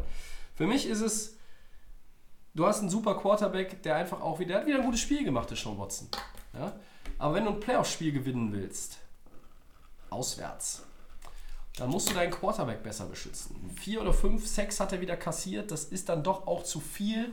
Klar, es gab Spiele in den letzten drei Jahren, da ist Watson sieben, acht Mal zu Boden gegangen, weil die O-Line wirklich gar nichts konnte. Die ist ein bisschen besser geworden, die ist aber noch nicht gut genug. Also muss man noch ein bisschen, bisschen nachbessern und nacharbeiten. Ähm, und insgesamt, warum sie dieses Spiel dann verloren haben, da fehlt mir tatsächlich so der eine Ansatz. Mir fehlt so diese eine Erklärung. Es war, Vier Sex hat er übrigens Vier, kassiert, ja. Es, es war tatsächlich die Wucht der Kansas City Chiefs auch meiner Meinung nach, die dann plötzlich kam. Und das war wie eine Lawine. Ja, also ich- Mahomes hat am Ende dann 321 Yards, 5 Touchdown-Pässe. Der ist auch für über 50 noch gelaufen. Travis Kelsey, 10 für 134, 3 Touchdowns. Ja. Also, Unstoppable. das ist. Also hört mir auf, so gut George Kittle ist, der, Der Mann ist der, der Gronk-Nachfolger ist Number 87. Ah, ich weiß nicht. Es ah, ist Travis Kelsey. Also das sind für mich die 1 und die 2, aber ich weiß nicht. es Kelsey, ist Travis Kelsey. na, Punkt. Doch über die Jahre der- ist, ist, es Kelsey. mega Blocker auch. Bitte? Ja, was ist Kelsey schon mit Kittles ist ein äh, Ja. mega Blocker. Schön. Ja. Ja. Der beste Titan der Liga ist Nein. Travis Kelsey. Doch, ist er. Über die Jahre, Christian. Über die Jahre, wir sprechen nicht von vor zehn Jahren. Wir sprechen über hier und heute. Wen würdest du nehmen? Travis Kelsey. Kelsey. Da kannst du machen, was du willst. Travis Kelsey. Fantasy-mäßig sowieso, weil der hat auch nächstes Jahr Mahomes und der andere äh, spielt da mit diesem, spielt da mit diesem äh, halbgaren Hopsasa irgendwie durch die. Gegend. Ja. Was ist das denn? Nee. Also. so, also die äh, Houston-Saison hat ihr Ende gefunden. Warum? Ähm, ja, da haben die Texans jetzt monatelang Zeit, das herauszufinden. Viel Glück bei der Fehleranalyse. Sie werden sicherlich zu einem, zu einem Schluss kommen. Aber hier haben wir keinen Hörer, der uns noch was zu den Texans geschrieben hat. Dafür aber nach dem nächsten Spiel. Und darf ich schon, kann ich schon weitermachen oder habt ihr noch was? Hau Nö, mach Nein, weiter. Ich, ne, ich will ja hier nicht irgendwie. Nö, nö, ist okay. So, zwei unterschiedliche Hälften in Green Bay, Freunde. Erst dominieren die Packers, dann die Seahawks. Aber am Ende setzen sich die Cheeseheads durch mit 28 zu 23. Wir müssen natürlich so ein bisschen über einen Call am Ende reden, aber meine erste, Was? meine erste. Frage, ja, Wir müssen über den Call am Anfang reden. auch das, ja, wir müssen über die Schiedsrichter reden, endlich mal. Ja, die war nicht so gut in dem Spiel, fand ich. Ja, ja, das ist richtig. Also, äh, woran fehlt es denn bei Seattle? Max. Wo fehlt es bei Seattle? Also im Prinzip. Ich habe eine ähm, Vermutung. Äh, außer Russell Wilson nicht viel gewesen. Genau, das war, war ja auch, ähm, also ist auch meine Ansicht, weil wir hatten ja letzte Woche darüber gesprochen, ähm, wo sind die Stärken der Seahawks, wir haben sie aufgezählt, Tyler Lockett, D- DK Metcalf, Running Game haben wir ja gewusst, ist eher out, weil da konnten die... Wir haben auch ähm, drei Running Backs auf Injured Reserve. ähm, ne? Da kann man nicht viel machen bei den Seahawks. Klar, der entscheidende Spieler ist immer Russell Wilson. ähm, trotzdem aber war meiner Meinung nach ähm, die Performance der Seahawks. Ja, sie haben ein bisschen dominiert, aber es war trotzdem nicht besonders. Also ich finde, dass ähm, Lockett und gerade DK Metcalf irgendwo zwar eine Rolle gespielt haben, aber es ist für ein Playoff-Spiel in Green Bay ist es einfach viel zu wenig gewesen, was ähm, Seattle eigentlich vom Talent her auch kann, trotz einiger verletzungsbedingten ähm, Ausfällen. Aber ich finde, dass ähm, die Green Bay Packers das deutlich besser gemacht haben und irgendwie haben sie in der Offense sowie in der Defense die Seahawks nicht so den richtigen Schlüssel gefunden. Aber ich finde, das ist einfach zu wenig, ähm, um hier weiterzugehen. Der Christian kann es viel ausführlicher sagen, aber Seahawks, nee. nee. Ja, also äh, du, du sagtest, das Spiel war in der ersten Halbzeit sehr äh, dominant von Green Bay. Die haben es äh, richtig gut gemacht, sind gut rausgekommen. Auch nicht dieses ah, Bye-Week-Probleme. Ne? Erster Drive, Touchdown. Ähm, sind, haben sich vorgearbeitet auf eine 21 zu 3 Führung in der ersten Halbzeit. Das heißt, die Defense hat auch sehr gut gespielt. Da war, die haben den tiefen Pass, der äh, für Seattle in den letzten Wochen absolut da war, ja, äh, den haben sie weggenommen, haben sich nicht irgendwie äh, ja, den Ball über ihre Köpfe werfen lassen, sondern haben da gut aufgepasst in der Secondary, haben den Run komplett äh, rausgenommen, dominiert und ähm, ein Field Goal war bei Seattle verschossen und 21-3 geführt. Das heißt, auch die Offense sah dann wieder aus wie die gute Green Bay Offense. Das lief. Ein paar Läufe von Aaron Jones. Seattle hat sich dann darauf konzentriert und dann war äh, Adams am Start. Adams Am frei. Start, und den ja. haben sie gut und clever eingesetzt mit ein Ja. paar neuen Ideen, mit ein paar interessanten Routen auch. Jimmy Graham hat auch schon in der ersten Halbzeit äh, ähm, gezeigt, dass er der zweite Receiver ist. Man braucht hier immer irgendwie wenigstens einen zweiten Mann. Allison ist es nicht und die anderen Receiver waren es auch nicht, aber bei dem Spiel hat Jimmy Graham nochmal ähm, wirklich was geleistet. Und dann in der zweiten Halbzeit wusste man, Seattle ist ja ein Team, was die gesamte Saison enge Spiele gespielt hat, was immer wieder zurückgekommen ist, weil sie einfach so guten Quarterback haben, der extrem gut werfen kann und der auch sehr schwierig ist äh, zu sacken. Ja, die, die O-Line ist nicht so gut, aber er ist so beweglich, er ist so schnell, er kann selber laufen, er kann weit werfen, er kann aus jedem Winkel auch werfen. Äh, und das war irgendwie in der zweiten Halbzeit ein Spiel, äh, wo die D-Line äh, der Packers eine Menge Druck gemacht hat, dran war und er sich immer wieder rausgewindet und rausgewieselt hat. Ähm, das heißt, also sie hatten ihn oft, oft dachte ich, ah, Sack, nein, nein, Russell Wilson ist doch wieder freigekommen und wirft noch die Completion. Und Trotzdem haben sie ihn fünfmal gesackt. Sie haben ihn fünfmal gesackt, aber er hat sich nochmal aus fünf bis zehn Sacks Ja. äh, rausgearbeitet und sie sind dann immer weiter rangekommen und da hat man gesagt, genau das ist das Spiel eigentlich, was wir erwartet haben zwischen den beiden Mannschaften, wo es am Ende um die Wurst geht, weil beide auch die gesamte Saison so enge Spiele gespielt haben.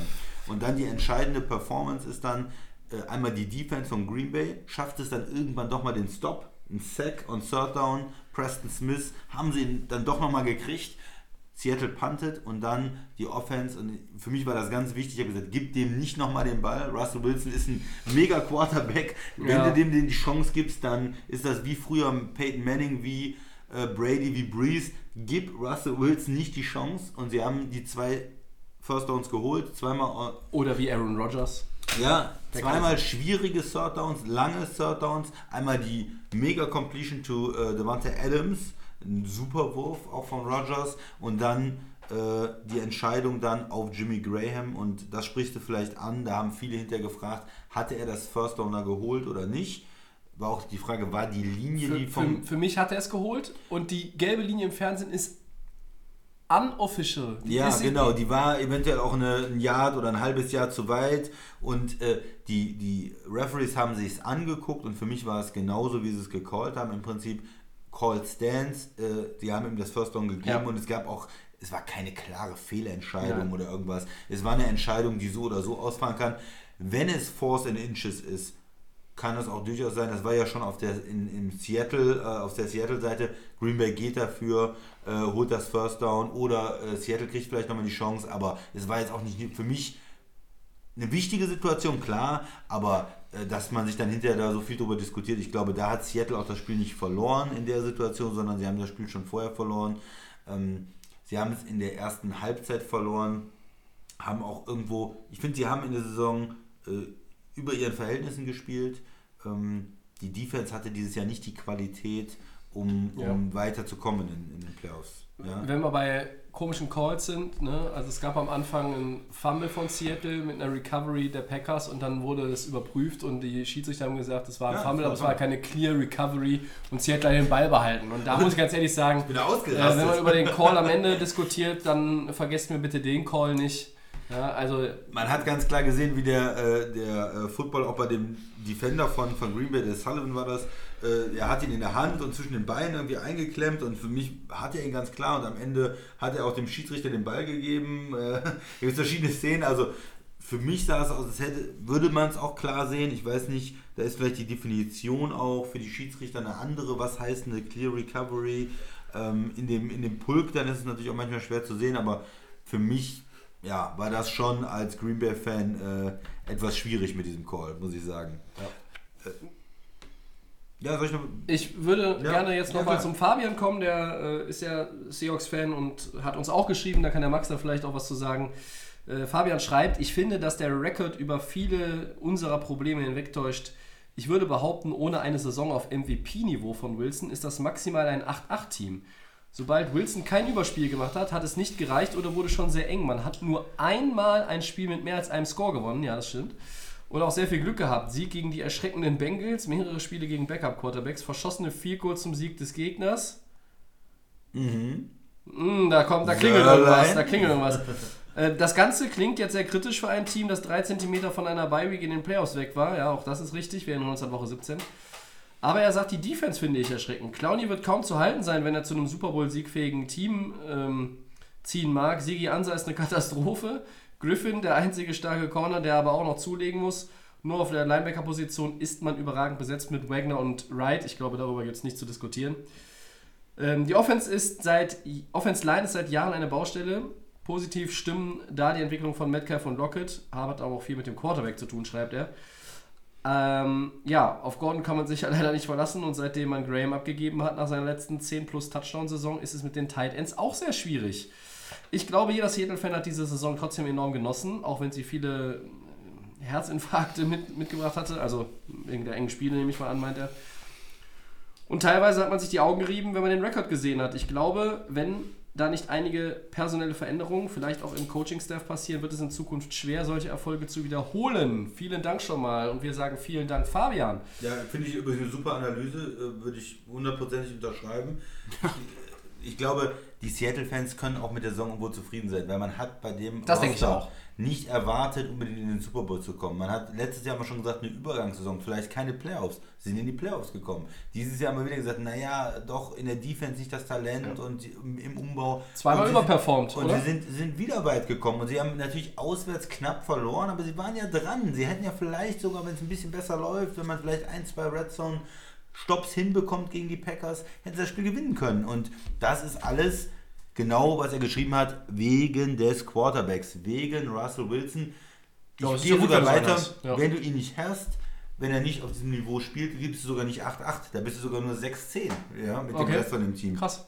Max? Wenn du einen durchschnittlichen, wenn du Andy Dalton hast, da gewinnst du, da gewinnst du kaum was. Ja? Ja. Also das ist wirklich ein absoluter Topspieler und solange du den hast, bist du, wenn du das Team ein bisschen tweakst und ein paar gute Draftpicks hast, wie man es vor ein paar Jahren bei New Orleans hatte, ähm, oder ein paar Free Agents holst, Ihre Draftpicks waren ja jetzt auch nicht schlecht zuletzt. Ne? Sie haben Nein, Metcalf die Metcalf, Chance ja. gegeben. Das war ja nun Und ein Griff. dann äh, kannst du das für Seattle auch wieder drehen und ähm, man muss auch sagen, Carroll, man kritisiert ihn oft für seine Spielweise und Ja. ich bin immer froh in der ersten Halbzeit, wenn er die ganze Zeit mit ähm, Marshall Lynch in die, in die Line da läuft für drei Yards und äh, immer am Ende, wenn sie dann äh, aufholen und wenn dann alles möglich ist für Russell Wilson und wenn auch manchmal das Spiel der eigentliche Playcall zusammenbricht, dann ist Seattle am gefährlichsten. Also ich würde mir auch wünschen, dass sie in der Offense ein bisschen kreativer sind und ein bisschen mehr Verantwortung einfach diesem überragenden Quarterback geben, auch schon mal First Down zu passen und nicht so viel zu laufen, nicht dieses Oldschool. Er hat nicht mehr die super Defense und äh, einen eingeschränkten Rookie ja, aber, Quarterback wie vor wäre, einigen aber Jahren. es wäre auch was anderes gewesen in dem Packers-Spiel, wenn Chris Carson und Rashad Penny da gewesen wären. Ja, aber du musst doch, du musst doch, wenn du diesen Quarterback, das wäre doch, als wenn du mit Peyton Manning damals äh, gesagt hast, ja, also wir laufen hauptsächlich und wir äh, haben jetzt mal eine, eine äh, dreimal äh, sind wir in die Line gelaufen und panten. Nein, du hast nicht mehr diese super Defense und einen unerfahrenen Quarterback. Wie Ja. vielleicht am Anfang. Du hast einen MVP-Quarterback und eine schlechte Defense. Du musst passen, du musst ihn freilassen. Du musst eine Offense machen wie Patrick Mahomes, ja, für mich. Aber es ist möglich mit ein paar Änderungen vom Playcalling vielleicht und vom, ähm, von den Spielern, dass Seattle auch wieder in den Super Bowl kommt. Also für die Seattle-Fans, du hast Russell Wilson, also läuft es. Max, Entschuldigung. Ich würde, na, alles gut, ich würde nur sagen, so viel an der Offense muss man da gar nicht verändern, weil wenn die verletzungsbedingten Spieler wieder zurückkommen, das heißt Chris Carson, Rashad Penny, aber auch ein Will Disley, der auch dazugekommen ist in der Tight End Position, der auch Mhm. eine Saison aus hatte, finde ich aber das Argument von Fabian ganz klar, ist wirklich die O-Line, ähm, die, ähm, mit der auch Russell Wilson zu kämpfen hat. Christian hat es gesagt, es ist, er ist die Offense, er ist ein Franchise-Quarterback. Das ist, Absolut. wenn einer, wenn wir Dann ihn er. sehen wollen von den Seahawks, wollen wir ihn sehen. Also wenn Ähm, er der Maßstab ist, wie man einen Franchise-Quarterback definiert, haben wir in der wir nur NFL nur fünf in der, Genau. ne, in der, in Und- der gesamten Liga. Deswegen haben wir auch die Seahawks in den Playoffs und deswegen kann äh, Russell Wilson auch mit einer O-Line leben, weil er so ähm, wendig ist, so agil ist und damit umgehen kann und sich auch darauf eingestellt hat über die letzten äh, Jahre, die er bei den Seahawks spielt. Ganz klar für mich einfach in der Defense, da muss halt viel passieren, dass man einfach, wie gesagt, da ähm, äh, dann, wie gesagt, die Probleme dann auch nicht mehr hat, die aktuell da sind. Aber für die Offense mache ich mir da nicht so. Ich finde das mit, DJ, mit DK Metcalf ist das gut gelöst worden. Er wurde relativ spät gepickt. Es war aber ein guter Pick für die Seahawks. Ja. Lockett ist einfach schon über die Jahre kein überragender Receiver, aber er ist immer brandgefährlich. Er ist für Und mit Chris Carson, mittlerweile Top 10 Chris, Receiver Chris Liga. Carson für mich der Top 5 Running Back, wenn der jetzt gesund wird bis Wow. zum Ende der Saison, finde ich auf jeden Fall war Nein. der, finde ich auf jeden Fall, ne, bin ich dabei. ähm, da bin ich auf jeden Fall am Start, weil Wilson hat die Puzzlestücke jetzt mit dem Titan, wenn die wiederkommen. Also ich finde, die Offense ist so eigentlich super. O-Line kann man verstärken, Defense hat er vollkommen recht, der Fabian. Ähm, Ist wenn- die Offense besser als die von den Vikings? Ich sage ja.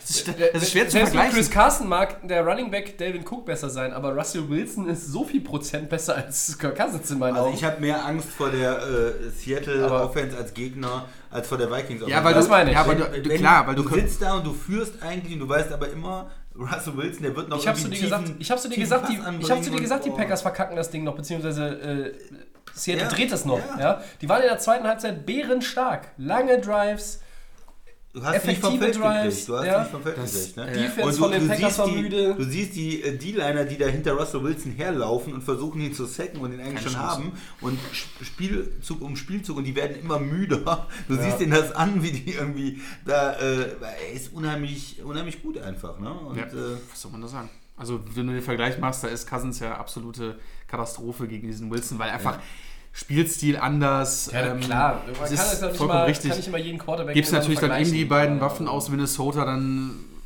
Ja, aber es ist. Äh, von ein paar Prozenten auf jeden Fall. Also wir sind alle optimistisch, Seattle wird weiter eine Rolle spielen in den nächsten Jahren. Die- also Wenn sich ein Ich bisschen, habe ein bisschen die- tweaken, ja. Ich habe die für 2020 mehr auf dem Zettel stand heute als die Vikings. Mhm. Das waren die beiden Wildcard-Teams, deshalb man, dürfen wir die, glaube ich, heute auch ganz gut Ja, vergleichen. die haben ein bisschen mehr Möglichkeiten auch, ne? Noch äh, vom, vom das Team zu verändern und anzupassen. Salary Cap.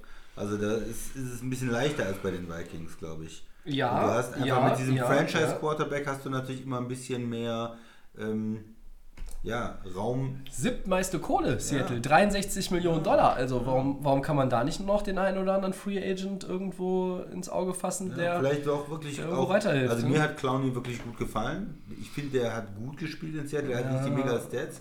Vielleicht, du bist nicht überzeugt von ihm? Noch nicht so richtig, ne.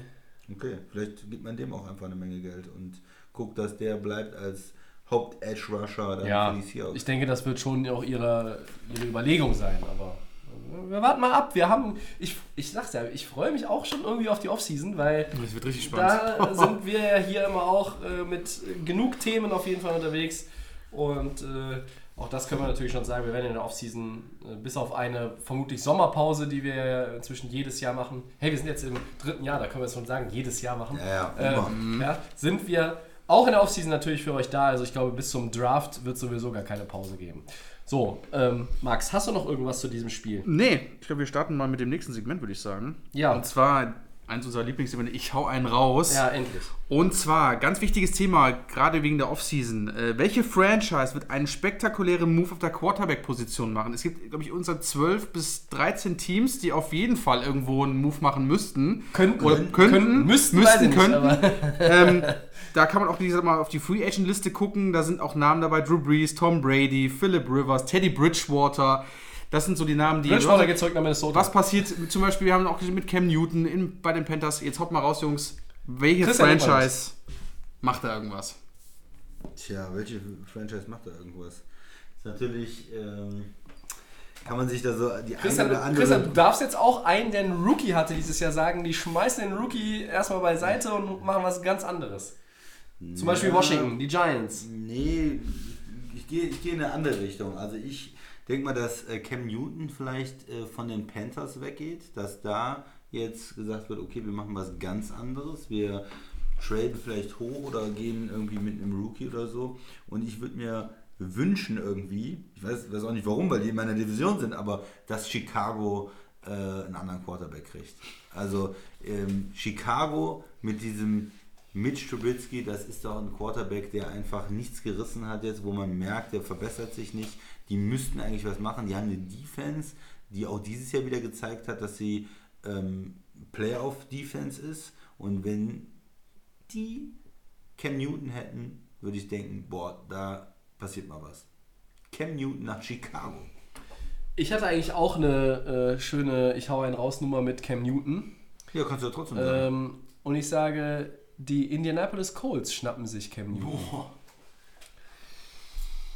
Die Colts, ich habe Brissett immer noch verteidigt. Die hatten ja auch keine schlechte Saison. Die hatten Marlon Mack verletzt, die hatten T.Y. Hilton lange verletzt. Deshalb war in der Offense dann auch irgendwo so ein bisschen die Firepower nicht mehr da. Ich mag die Colts, ich mochte sie schon immer. Das äh, habe ich hier schon ein paar Mal erwähnt. Ich glaube, dass, dieses, dass dieser Deal nach dem äh, Ende von Karriereende von Andrew Luck mit den zwei Jahren für Brissett und 30 Millionen Dollar, das ist erstmal, du guckst dir den an, du bezahlst ihn erstmal wie ein, wie ein Top-Quarterback, also wie, ein Starter zumindest, ja. Und, und dann guckst du dir den an und der war jetzt auch nicht schlecht. Ich bin aber von Jacoby Brissett auch wie Garoppolo ne, bei Brady gelernt, wissen wir ja. Aber ich bin von dem nicht so überzeugt. Jetzt nach der Saison muss ich sagen. Und ich glaube, die Colts sind wirklich ein Team, die sind nur, die sind wirklich nur diesen Quarterback-Move davon entfernt, ganz vorne wieder mitzumischen. Und ich hätte sie dieses Jahr in den Super Bowl gepickt, wenn Andrew Luck nicht retired hätte. Ganz klare Geschichte. Und ich könnte mir vorstellen, mit Newton kannst du das versuchen, weil auch das Risiko nicht so groß ist. Folgendes: Cam Newton hat ein Base Salary von 18,6 Millionen Dollar. Das sind, das ist, klingt jetzt wieder ganz fies, aber das ist ja fast Peanuts auf der Quarterback-Position momentan. Ich glaube, mit Boni ist, wäre der Cap-Head dann 21,1 und 2,21 wird er eh un, Unrestricted Free Agent. Risiko gering. Was Ja. du abgeben musst nach Carolina, Gering. Wir reden wahrscheinlich über einen Drittrunden-Pick, Viertrunden-Pick. Was? Vielleicht schmeißen die Nee. noch raus. Nein. Ich glaube, dass Ich glaub, Carolina musst nicht viel fordert. Nein, die wollen, Ah, ich Cam denke, ich denke, die gehen, Ehemalige Nummer 1. ja, ich denke, die gehen aber von dem runter, so ein bisschen. Und selbst wenn es ein Second Rounder ist, die Colts haben ja genug Picks. So, und was haben die Colts? Die haben 91,8 Millionen Dollar Cap Space. Können sie locker leisten. Keiner hat mehr. Klar. Aber würdest du auch einen First Runner abgeben? Ein First Runner und Brissett? Um dir, um dir, um dir? Newton ein Jahr anzugucken und vielleicht, wenn Newton und äh, Brissett beide 2021 Free Agents werden, dann wieder was ganz anderes zu machen, weiß ich nicht. Aber ich hau trotzdem mal raus und sage, Cam Newton zu den Colts, würde ich gerne sehen. Ich habe übrigens bei Chicago an den äh, Oakland, die haben ja den Second Rounder von Oakland, also einen Ja. den Second Rounder, vielleicht da für Newton reicht das schon, muss man noch einen Spieler drauflegen. Ich hau einen aus und zwar geht es um die Las Vegas Raiders. Ah, die habe ich erwartet in dem Und Segment. zwar glaube ich, dass sie einen Quarterback-Move machen werden. Sie werden, glaube ich, mit Derek Carr, den werden sie auf die Bank Sie setzen. holen Tom Brady! Ich finde zum Beispiel bei Cam Newton, mega. bei Cam Newton finde ich eigentlich auch, ähm, weil wir haben ihn schon erwähnt, finde ich auch bei, ähm, würde bei vielen Teams irgendwie reinpassen. Ich würde sagen, aber ich glaube, dass die Las Vegas Raiders sich jetzt ganz starke Gedanken machen, was sie mit ihrem Quarterback machen. Und ich kann mir vorstellen, der Cap ist, ich weiß gar nicht, wie der Cap ist bei den Raiders. Ich guck mal, eben guck mal. rein. Ähm, Gruden und K, das funktioniert gar nicht in, in, bei den Raiders. Und die Raiders ziehen jetzt in ein neues... 60 Mille. 60 Mille. Da kann man schon ein bisschen was mit, äh, mit bauen. Platz und, 10. Und zwar, ähm, die ziehen ja jetzt um, sie gehen nach Vegas. Es Wer, passiert. wer denn? Du spannst Äh, es auf die Ich, Folge. ich finde es gut, dass er, er baut es langsam auf, das gefällt mir. Ich glaube, wenn Sie er rein- holen Marcus Mariota. Nein, ich Ah. glaube, sie könnten gut mit dem Mann ähm, von New Orleans Teddy Bridgewater fahren. Finde ich okay, weil wir müssen bei den Raiders nicht so hoch fahren. Ich denke, dass sie gar keinen großen, aber dass irgendwie Teddy Bridgewater hat bewiesen, dass er in New Orleans was kann. ihm die Chance als Geben ihm Starter die Chance als Starter. Ähm, er sucht nach einem Starterjob. gefällt mir. Ähm, er sucht nach einem Starterjob, ähm, ist, würde ich mal sagen, von den Free Agents, die Quarterback-Positionen jetzt äh, frei sind, auf jeden Fall einer der Top-Spieler, die man ergattern kann. Wir haben natürlich nie groß von ihm geredet, aber wir haben seine Performance gesehen in New Orleans. Er hat Spiele gewonnen und das könnte für die Raiders, sie Ein wollen. großer Teddy-Fan inzwischen. Du bist ja mittlerweile auch Teddy-Fan, genau. Ähm, hast ja immer kritisiert, Tobi. das hat Ja, überzeugt. Jetzt Und bist du ein Fan, ja? Ich habe ja gesagt, die gehen 3-3 in den sechs Spielen ohne Breeze. Der ist 5-0 gegangen. Und Ich sage, ich sage ähm, die. Zeit von Derek Carr ist over, so wie die leider die Zeit auch äh, von den Raiders in Oakland over ist. Neue Ära beginnt in Las Vegas und ich finde, Bridgewater würde vorübergehend eine gute Position da machen. Carr sind sitzt auf die Bank. Ja, ich finde, schlecht finde ich nicht. Ich frage mich nur, sind die Leute in Las Vegas begeistert? Und Kannst du mit dem wirklich Karten verkaufen? Um Leute ins Stadion zu kommen. Da glaube ich nicht. gesagt, Tom Brady, damit kannst du ein paar Tickets verkaufen. Brady. Du hast, du hast 60 doch- du Millionen den, hast du. Du Gib hast, ihm den, 50. du hast den Ich 100 will- Millionen Dollar Mann Ich an der Seitenlinie, die fleischgewordene Mörderpuppe. Muss das nicht reichen, um Karten zu verkaufen Nein, in Las Vegas? Du hast Khalil Mack. Ich, für, für Ach nee, Tobi. Tobi, der ist ja weg. Also wir reden hier von Las, ich- wir reden von Las Vegas und das Highlight und die Traumvorstellung oder dieses Highlight wäre, Okay. wenn wirklich Brady kommen würde. Ich gehe aber realistisch davon ein, ich würde sagen, von der Position her, Teddy Bridgewater, der sucht einen Job, der braucht einen, ich glaube bei den Raiders wäre er aufgehoben. Die haben viel verändert in der, Letz-, in der letzten Saison. Mit K ist es aber nicht mehr und ich denke mal, er würde da gut rein. Bra- Brady anrufen und sagen, Ne, 45 Millionen dieses Jahr. Der Max für ein Jahr, genau. In Vegas der Max hat Super gesagt- Bowl. Vegas, Der. Max hat gesagt, die Zeit von Derek Carr ist over. Damit haben wir bei Ich hau einen raus noch Over-Under äh, mit drin. Und ich sag auch noch Love it. Dann haben wir auch noch in dem Segment Love it or Leave it drin. Das ist quasi ein Triple-Segment. Ja. Wir haben auch extra uns nur einen aufgeschrieben, Weg nämlich diese. Quarterback-Nummer. Ähm, Christian ist eh kein Fan von Derek Carr. Nein. Mr. Checkdown. Ja, Nein. ich, ich glaube auch, dass Das er ist auch vielleicht fair. das, Ja. das, das Perverse an der Nummer mit den Raiders ist, durch den Umzug, glaube ich, wird ein Move auf Quarterback tatsächlich wahrscheinlicher, als wenn sie noch ein Jahr oder forever in Oakland sein würden, weil ähm, dann kannst du sagen, okay, aber das ist wirklich so ein bisschen mit dem Umzug und gerade auch in diese Stadt verbunden. Das klingt irgendwie ein bisschen Ja, absurd, aber es ist, äh, dass man da das Gefühl hat, die denken ernsthaft darüber nach, da irgendwie was richtig äh, einschneidende Veränderungen herbeizuführen. Und ähm, ja, ich glaube, dass auch diese Moves auf Quarterback irgendwo ein bisschen spektakulärer sind, als wenn wir über Rivers, Breeze und äh, Brady reden. Denn ganz ehrlich, also äh, Brady spielt in New England weiterhin, Breeze spielt weiterhin für die Saints. Und bei Rivers ist, glaube ich, so der ei- einzige von den äh, 38 plus Quarterbacks, wo ich glaube, hm, das könnte in eine andere Richtung gehen. Aber wir könnten über diese ganze Quarterback-Karussell eigentlich auch mal gut in der Woche nach dem Super Bowl äh, reden, dann haben wir eine schöne Headline. Wenn du wieder zurück bist Ach so, aus Miami. Genau. ja, ja, ja, ja. Also ne, für euch vor Ort in Miami äh, euer Lieblingshost. Äh, Ist wieder am in, Start. in kurzer Hose. Sehr schön. Ja, bin gespannt, freue mich schon. Machen wir doch einen Podcast. Wir versuchen noch einen Podcast zu machen äh, aus Miami-Düsseldorf, ohne dass alle drei Tonspuren sich überlagern. Wobei der trotzdem ordentlich geklickt wurde, verstehe ich bis heute nicht. Ähm, War vielleicht lustig, für die Leute mal zuzuhören. Hat sich amüsiert. War wahrscheinlich ein So bisschen muss das auch mal mal gut, sein. um Mandarin zu lernen. Ne? Ja. Nee, also, ja, haben wir es an der Stelle jetzt auch äh, mitgeteilt. Ähm, Welcome Host- to Miami. ja, Fährt nach Miami. so ist es. Dann gehen wir weiter. Championship Sunday. Genau. Cool. Christian. Ja, das erste Spiel, äh, sonntags 21.05 Uhr unserer Zeit. Chiefs gegen Titans. Das ist ein Leckerbissen, sag ich mal, ne? Max, Wer möchte anfangen? Ja. was erwartest du von dem Das Spiel? wird richtig gut. Also, erstmal das Team, was wir am Wochenende gesehen haben, waren die Chiefs. Comeback-Team, ganz klar. Ultra stark. Ähm, dann aber das Überraschungsteam, die Titans. Die sind im Flow drin, hauen die Patriots weg, haben die äh, Ravens rausgehauen. Wir haben die Stärken und Schwächen ja mehrmals schon von den Titans gesagt. Passing ist nicht so top, aber sie haben natürlich immer noch diesen Bus, den sie hinten dran haben. Derrick Henry, der Mann ist unaufhaltsam, fast 200 Yards wieder am Wochenende gelaufen. Ähm, ich finde, das ist wie gesagt die Schlüsselpunkte bei den Titans. Die Defense immer, wie immer, haben wir jedes Wochenende ähm, und natürlich Derrick Henry. Trotzdem erwarte ich natürlich auch das, was wir auch in der Saison der Titans gesehen haben, um natürlich auch Kansas City unter Druck zu setzen, dass ein Tannehill auch mal so spielt, wie er in der Saison gespielt hat.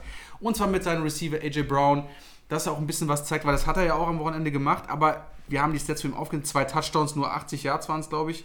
Das ist trotzdem für eine Performance fürs Halbfinale, um nach Miami zu fahren. Tannehill hat ja die große Chance, zurückzukommen nach South Das wär die Beach. Geschichte. Das wird Heimat, die ja. Heimat und ähm, wird dann äh, noch Champion. Das wäre, äh, also schöner für einen Footballspieler kann es ja kaum äh, sein. Ähm, sind das die Performance von den Titans, die sie, äh, das können sie zeigen, das müssen sie auch gegen die Chiefs zeigen. Aber ich glaube, es wird auch wirklich für die Titans richtig schwer. Du spielst in Arrowhead wieder auswärts ähm, mit diesem starken Team. Das für meiner Meinung nach mit vielen, vielen Überraschungen immer, ähm, äh, also viele Überraschungen liefern kann. Die Chiefs sind in allen Positionen bis auf die Defense immer brandgefährlich und äh, es wird auf jeden Fall ein hartes Spiel. Ich denke mal, es wird auch ein enges Spiel werden. Also ich, also ich sage auf jeden Fall, dass es ähm, Highscoring geben wird, äh, trotzdem aber relativ eng. Und ähm, ich weiß nicht, wie es ihr seht, aber ich denke so, die Chiefs haben so ein bisschen den, haben so ein bisschen den, äh, den Drive mehr und werden Mhm. das Spiel auch, denke ich mal, gewinnen. Willst du weitermachen oder ich, Tobi? Mach du, mach Ja. du gerne. Ja, du legst also schon so mit die, hier mit Tennessee, habe ich schon so das Gefühl, Tobi. Ja? Ja, es ist natürlich schwer, gegen die Chiefs irgendwie zu tippen, nach dieser Leistung, die sie gebracht haben. Vor allen Dingen, man hat auch dieses, naja gut, äh, normalerweise, wie muss ein Spiel laufen? Okay, wenn Tennessee vielleicht in Führung geht und dann viel laufen kann und so. Aber wir haben jetzt gesehen bei Kansas City, die haben auch kein Problem damit, äh, drei Scores hinten zu sein.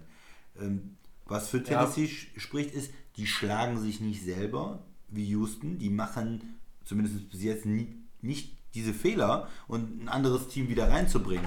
Da musst du wirklich dein A-Game spielen und die schlagen. Die äh, geben dir da keine Geschenke, keine Möglichkeiten. Die sind extrem gut gecoacht. Ähm, die haben auch Kansas City diese Saison schon mal besiegt. Das ist natürlich was, wovon du auch ein bisschen ziehen kannst. Noch mehr Selbstvertrauen. Die sind natürlich schon voll mit Selbstvertrauen nach den Siegen gegen äh, New England und gegen Baltimore. Aber du sagst, hör mal, Kansas City, die haben wir doch schon mal geschlagen dieses Jahr. Äh, da ist äh, Henry für 188 Yards gelaufen, hatte zwei Touchdowns. Wenn man da sagt, hör mal, Kansas City gegen den Lauf, das müssen die erstmal zeigen, dass sie den, den Henry da stoppen können und wir sind selbstbewusst. Ja, das ist so ein bisschen das, was man für Tennessee argumentieren kann. Aber Favorit nach dieser überzeugenden Performance, Patrick Mahomes, sie haben den besseren Quarterback, sie haben in den letzten Wochen eigentlich die bessere Defense, sie haben den äh, erfahreneren Coach und sie spielen zu Hause und sie haben in der Offense die Skill Position Player, haben diesen Speed, Kelsey, der Tight End. Ja, es fällt mir schwer, ähm, da ja nicht für Kansas City irgendwie die Argumente zu finden. Tobi. Drei Punkte, die überhaupt keine Rolle spielen, die jetzt hier gerade genannt wurden, möchte ich, möchte so, ich, okay. also ich, erwa ich erwarte ein enges Spiel, sage ich erst einmal. Ich glaube, ich erwarte ein engeres Spiel als ihr und ich halte jeden Ausgang für möglich. Okay. Klarer Sieg für die Chiefs oder fast jeden Ausgang. Knapper Sieg für die Chiefs, knapper Sieg für die Titans. Einen klaren Sieg für die Titans schließe ich aus. Dafür hat Kansas City zu viel äh, Firepower. Drei Dinge, die überhaupt keine Rolle spielen werden, wenn es darum geht. Das Spiel aus Woche 10, dass Okay. die Titans 35-32 gewonnen haben, spielt null Rolle, denn die Texans haben auch gegen die Chiefs gewonnen in der Regular Season in Woche 6. So, danach hat Kansas City übrigens ja auch kein Spiel mehr verloren. Spielt aber auch keine Rolle. So, der zweite Punkt, die spielen wieder auswärts. Ja.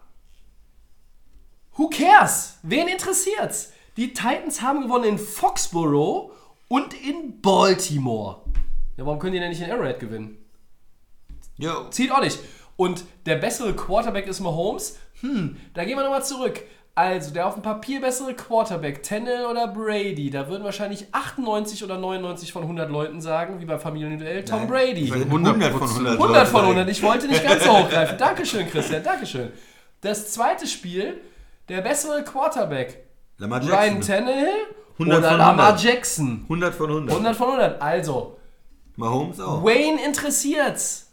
Nobody cares about that. Ja. Das, ist, das sind keine Punkte. Das, wir, Tennessee hat uns gezeigt, dass das überhaupt keine Rolle spielt. Das interessiert dich aber in dem Moment, weil ich halte ja, wir gehen ja schwer davon aus, Andy Reid, gerade während wir sprechen, da wird alles auf dieses Thema gezogen, wie kann man Derrick Henry aus diesem Spiel rausnehmen.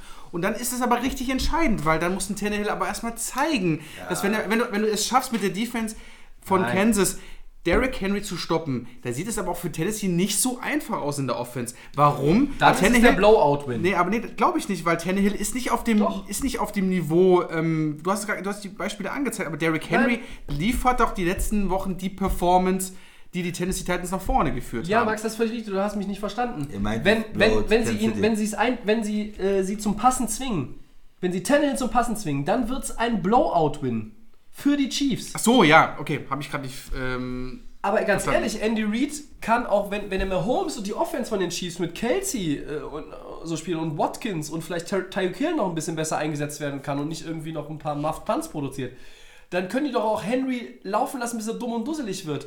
Die, der Henry ist quasi gelaufen auf allen Zylindern. Er hat 202 Scrimmage Yards gemacht in den Divisional Playoffs. Der hat, der hat 203 Yards, Scrimmage Yards im Schnitt in den beiden Playoffs-Spielen. Das ist völlig absurd. Und lass ihn laufen. Wenn die Chiefs in der Offense so spielen wie gegen Houston ab dem zweiten Quarter, dann kann der Henry auch 300 Yards machen und die Chiefs bleiben immer im Game Ja, und können das, Spiel, können das Spiel immer noch gewinnen. Ich verstehe dich nicht ganz, Tobi, weil im ersten Moment hat, sie, hat sich das eben angehört, als wenn du eigentlich für Tennessee argumentierst. Du sagst, das Heimrecht macht nichts und die haben auch äh, gegen andere Teams gewonnen, wo der bessere Quarterback auf der anderen Seite stand Ja, und, und so weiter. Da hast du für- mich für die Titans argumentiert und jetzt äh, sagst du, ja gut, die Titans können eigentlich machen, was sie wollen, die Chiefs sind so explosiv Nein, in der Offense. Ich habe, Die- ich habe nicht für die Titans argumentiert, Christian. Ich habe nur Ja. gesagt, dass die Punkte, die ihr angebracht habt, dass die überhaupt nichts aussagen und ko konnte das mit den beiden ersten Playoff-Runden meiner Meinung nach auch ganz gut belegen. Hm. Ich glaube, für das Spiel an sich, jetzt ist klar, wenn, ähm, wenn die Titans es schaffen, Mahomes ein bisschen einzuschränken, und so gut zu Fuß sind die Chiefs nun nicht, aufgrund ihres Personals auch einfach.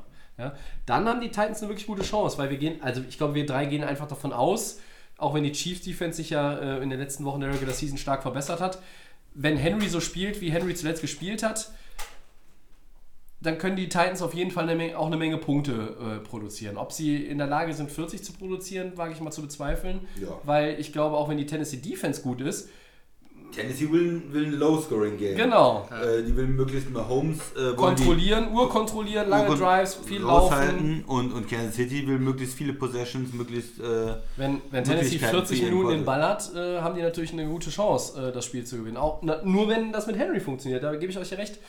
Meine Argumente eben waren nicht auf, auf Tennessee Mhm. ausgelegt, sondern quasi nur, dass es im Grunde genommen für den Ausgang keine Rolle spielt. Ich, trotzdem ist es möglich, bis auf einen klaren Win von Tennessee ist, glaube ich, in dem Spiel meiner Meinung nach alles möglich. Nur dazu muss natürlich bei Tennessee alles so funktionieren wie in der vergangenen Woche und in der Woche davor. Und bei Kansas City ist es so, die brauchen jetzt vielleicht nicht unbedingt, je nachdem wie gut Tennessee wirklich ist, sie brauchen nicht unbedingt diese Monster-Performance, die sie ab dem zweiten Viertel hatten. Ja. Sondern es könnte auch ein ich sage mal, normaler Chiefs-Tag reichen, um Tennessee zu schlagen. Ja, was, was mir irgendwo gefallen, also zwei Sachen. Einmal kann man natürlich jetzt sagen, Kansas City sah nur so gut aus, weil Houston auch so schlecht war und so eingebrochen ist und sich zum Teil selbst geschlagen hat. Auf der anderen Seite, ich habe genau das Gefühl, was du hast. Tennessee hat gegen ähm, Baltimore eine Situation gebraucht, wo Baltimore mehr oder weniger auch eine Menge Fehler macht. Die Ja. Interceptions, die Turnover. Und Kansas City hat am Anfang schlecht gespielt und trotzdem gewonnen. Das schätze ich persönlich irgendwie noch höher ein. Also du hast ein, ein grotten erstes Quarter gehabt. Du hast, hast alles lief daneben und du führst zur Halbzeit. Und das ist eine Qualität, die ich einfach so bei Tennessee nicht sehe. Nein, die haben, haben auch, äh, die haben eine Menge Yards abgegeben und ein bisschen Glück ist so viel. Die haben das sich verdient, die haben gut gespielt, aber ein bisschen auch natürlich profitiert, dass es bei Baltimore einfach nicht rund lief. Und ja, ich, ich freue mich, wenn Tennessee in den, in, die, in den Super Bowl kommt. Ich finde es eine geile Geschichte. Ich würde äh, feiern, auch für Derrick Henry feiern, aber ich gehe mit den Chiefs. Ich sage, die Chiefs gewinnen das Ding. Die sind zu stark offensiv, die haben den besseren Quarterback und du kannst zweimal mit 80, 90, 70 Ja. Yards äh, irgendwie durchkommen. Irgendwann, Dass du überhaupt schon zweimal damit gewonnen hast, ist ja, schon krass. irgendwann bist du mal in Rückstand vielleicht, da läuft es mal nicht gut im ersten Quarter, da hast du auch mal einen Turnover und dann musst du auch mal von hinten kommen. Und das traue ich diesem Tennessee-Team einfach nicht zu, wenn sie im Rückstand sind, da noch was zu bewegen. Das ist auch dein Punkt gewesen, Max. Wenn, wenn Tennessee äh, in Rückstand gerät, ist eigentlich die ähm, Wahrscheinlichkeit, dass sie das Spiel noch irgendwie rumreißen, die tendiert gegen null. Genau. Also für mich sind auch die Chiefs der ganz klare Favorit. Ähm, man darf aber auch nicht vergessen, klar haben wir jetzt gesehen, diese ähm, Monster-Performance von Kelsey. Ähm, wir wissen auch, wie gut Tyreek Hill ist. Aber trotzdem hat das auch das Running-Game funktioniert bei den Chiefs mit Damien Williams, obwohl wir ja eigentlich mehr von ihm halten, mehr von ihm halten, als wir eigentlich von ihm gesehen haben. Ähm, und trotzdem am Wochenende auch Touchdowns gelaufen ist. Und Ja, ich stimmt. glaube einfach, dass dass, wenn ich, ich will mich das ein bisschen weit aus dem Fenster legen, aber wir haben ja nur England gesehen, auch in Foxborough, wir wissen, diese, die hatten damit zu kämpfen und ich finde, Houston ist auch kein Team, äh, wo jetzt eine riesen Herausforderung für die Ti- Titans, ich sage es ganz weit draußen war, aber ich glaube, das ist jetzt eine richtige Herausforderung. Chiefs, genau, ja. ähm, ich finde, das ist eine richtige Herausforderung jetzt für die Titans am Wochenende. Jetzt glaube ich, wird es richtig mit so einer gewalten Offensive. Die wissen einfach jetzt genau, was am Wochenende passiert ist, dass die Chiefs schnell umschalten können mit so einer Situation. Wir liegen ganz hinten. Ähm, und dann in einem Quarter umändern können. Ich glaube, das macht dieses Team aus und das macht Andy Reid aus und der ganze Coaching-Stuff, den du da hinten dran hast, dass ich einfach dieses, dieses Level von den Chiefs einfach viel, viel höher sehe. Klar, dass die Titans da auch irgendwie, denke ich mal, eine Antwort in ein paar Situationen finden können, aber ich, für mich sind die Chiefs der ganz klare Favorit. Du bist wieder zu Hause. Ähm, du willst jetzt auch, klar wollen es beide Teams, aber die Chiefs wollen es noch, wollen auch, aber es ist irgendwie die Chiefs. wollen's noch mehr, meinst du, ich, ja? ich weiß Die nicht, ich, glaub, die ich glaube, ja? sie, sind, die sind jetzt auch fällig. Ähm, wir haben es schon über die letzten Jahre. Genau, wir haben es jetzt über die letzten Jahre auch gesehen. Die Chiefs ähm, sind. Ich freue mich auch für, für die Titans. Das wäre, glaube ich, das Wunder überhaupt, dass Tannehill nach Miami könnte. Aber ich sehe da einfach dieses, dieses Coaching, diese Offense. Das ist eine ganz andere Nummer und Tennessee muss sich da richtig drauf einstellen. Tobi, einstimmig oder kommst du jetzt mit den Titans hier? Also ihr beide, ich habe Upset? für Chiefs schon aufgeschrieben. Ja, ne? ja, geht war sonst ja. immer so der, der, der Lone Wolf, aber diesmal gehe ich mal, um, ich gehe mal auf die bisschen hat sichere hat Seite. dir letztes Wochenende kein leider, Glück leider kein Glück. Ähm, ich habe noch mal eine Frage an euch. Hm. Wie viele Touchdowns haben die Titans gegen Tom Brady abgegeben? Das kann ich euch sagen. Ne? Einen? Einen und viel kurz oder was? Einen. Richtig? Oder stimmt das nicht? Ja. Wie viele Touchdowns, der Christian überprüft mal. Max, wie viele Touchdowns haben die Titans gegen Lamar Jackson abgegeben am Wochenende? Einen. Okay, wenn ich mich nicht verzählt habe, sind das also zwei Touchdowns, die die combined abgegeben haben in zwei Playoff-Spielen gegen Mr. Ziegel und gegen den Designated MVP. Und jetzt kommt der MVP aus dem letzten Und jetzt kommt der noch reigning MVP. Warum soll das gegen Kansas City nicht ähnlich sein? Sag ich dir aus folgendem Grund, weil einfach die Offense. Ja nur, äh, New England hat nur Pass auf. einen Touchdown. Pass auf, pass auf. Sag, ich richtig ich, gezählt. ich sage dir, Ja. bei, ich sage dir Danke. bei beiden Teams, von Baltimore sowie auch von New England, die Gründe. Das ist einfach ganz klar die Offense. Von den Patriots und von den Baltimore Ravens. Ja, aber die Ravens Offense war schon besser als die Das ist äh, richtig. Regular ja, Season ja, ja. gegenüber der, der das, von New England. Ja, das ne? sage ich dir richtig. Ja, aber ich, aber 500 Yards. trotzdem, trotzdem ist, das, ist die Baltimore Offense nicht auf dem Niveau von einer Kansas City Offense. Und deswegen sage ich, Sehe ich ein. Sehe sage ein, ich, ja. dass ähm, das kann gegen Brady und die Offense haben wir, haben wir gesagt, das ist die große Schwachstelle gewesen. Das hat man zum Ende der Saison gemerkt. Und bei den Ravens haben wir es vorhin angesprochen, wo es gehapert hat. Da musste äh, Lamar Jackson selber die Entscheidungen treffen. Und jetzt kommt Mahomes und der hat 51 Pa- Tas- Touchdown-Pässe gemacht. Also nicht einfach, er hat 51 Punkte gemacht. Es ist, Ich glaube, es- weiß es auch, der, der wird nicht äh, mit, mit Tennessee gehen, der wird auch mit den Chiefs gehen, weil die sind Favorit und äh, die haben den besseren Quarterback, die spielen zu Hause, die haben den erfahreneren Coach, äh, die hatten zuletzt auch eine starke Defense. Tennessee ist auch nicht schlecht, Tennessee hat Derrick Henry, aber Kansas City ist der Pick. fährt nach Miami. Du willst, du willst Tannehill in Miami sehen, oder Das, was? das Ding ist, dass ich mir schon am Montag überlegt habe, am Montagmorgen, pickst du bei die Day of Game zum dritten Mal gegen, gegen diese Titans. Ja.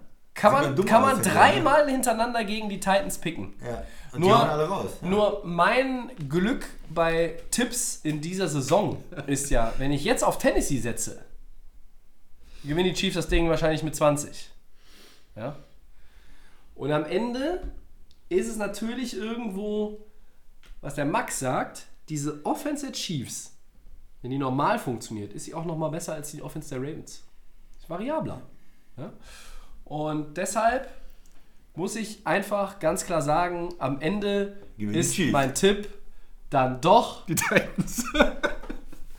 er macht die das ist so, es er ist macht das, die für, mich, für mich ist das, das ist das neunte Playoff-Spiel, was wir tippen. Das ist für mich das jetzt wirklich auch aufgrund der Entwicklung das absolut schwerste, Ja. meiner Meinung nach, was es zu tippen gibt. Ähm, ich habe hier eben schon, ich habe hier eben Chiefs aufgeschrieben, aber ich bin mir noch nicht sicher, ob ich stehen lasse oder nicht durchstreichen soll. kann, kann ich das noch aufschieben? Nee, ich muss es jetzt machen. Fährst du So, noch mal- kannst willst du- Tannehill in Miami Nee, sehen? Ich, ja, ich würde. Kannst du nach der NFC nochmal. Ich, noch nee, nein, ich, ich bleibe bei den Chiefs. Mein Gamepick bleiben die Chiefs. Äh, Ich habe ja äh, jetzt schon mal vor ein paar Wochen auch gesagt, ich würde mir mal wieder wünschen, dass ein äh, Nummer 6 Seed in, die, ähm, äh, in den Super Bowl einzieht. Wir haben zwei Nummer 6 Seeds in der äh, Historie gehabt, in diesem Player-Format, die den Super Bowl geholt haben. Das waren einmal die Steelers 2-5 und 2010 waren es die Packers. Und irgendwo habe ich das so ein bisschen, ich würde mich auch da tierisch freuen, so wie der Christian gesagt hat, aber ich bleibe jetzt dann doch bei den Chiefs. Ja.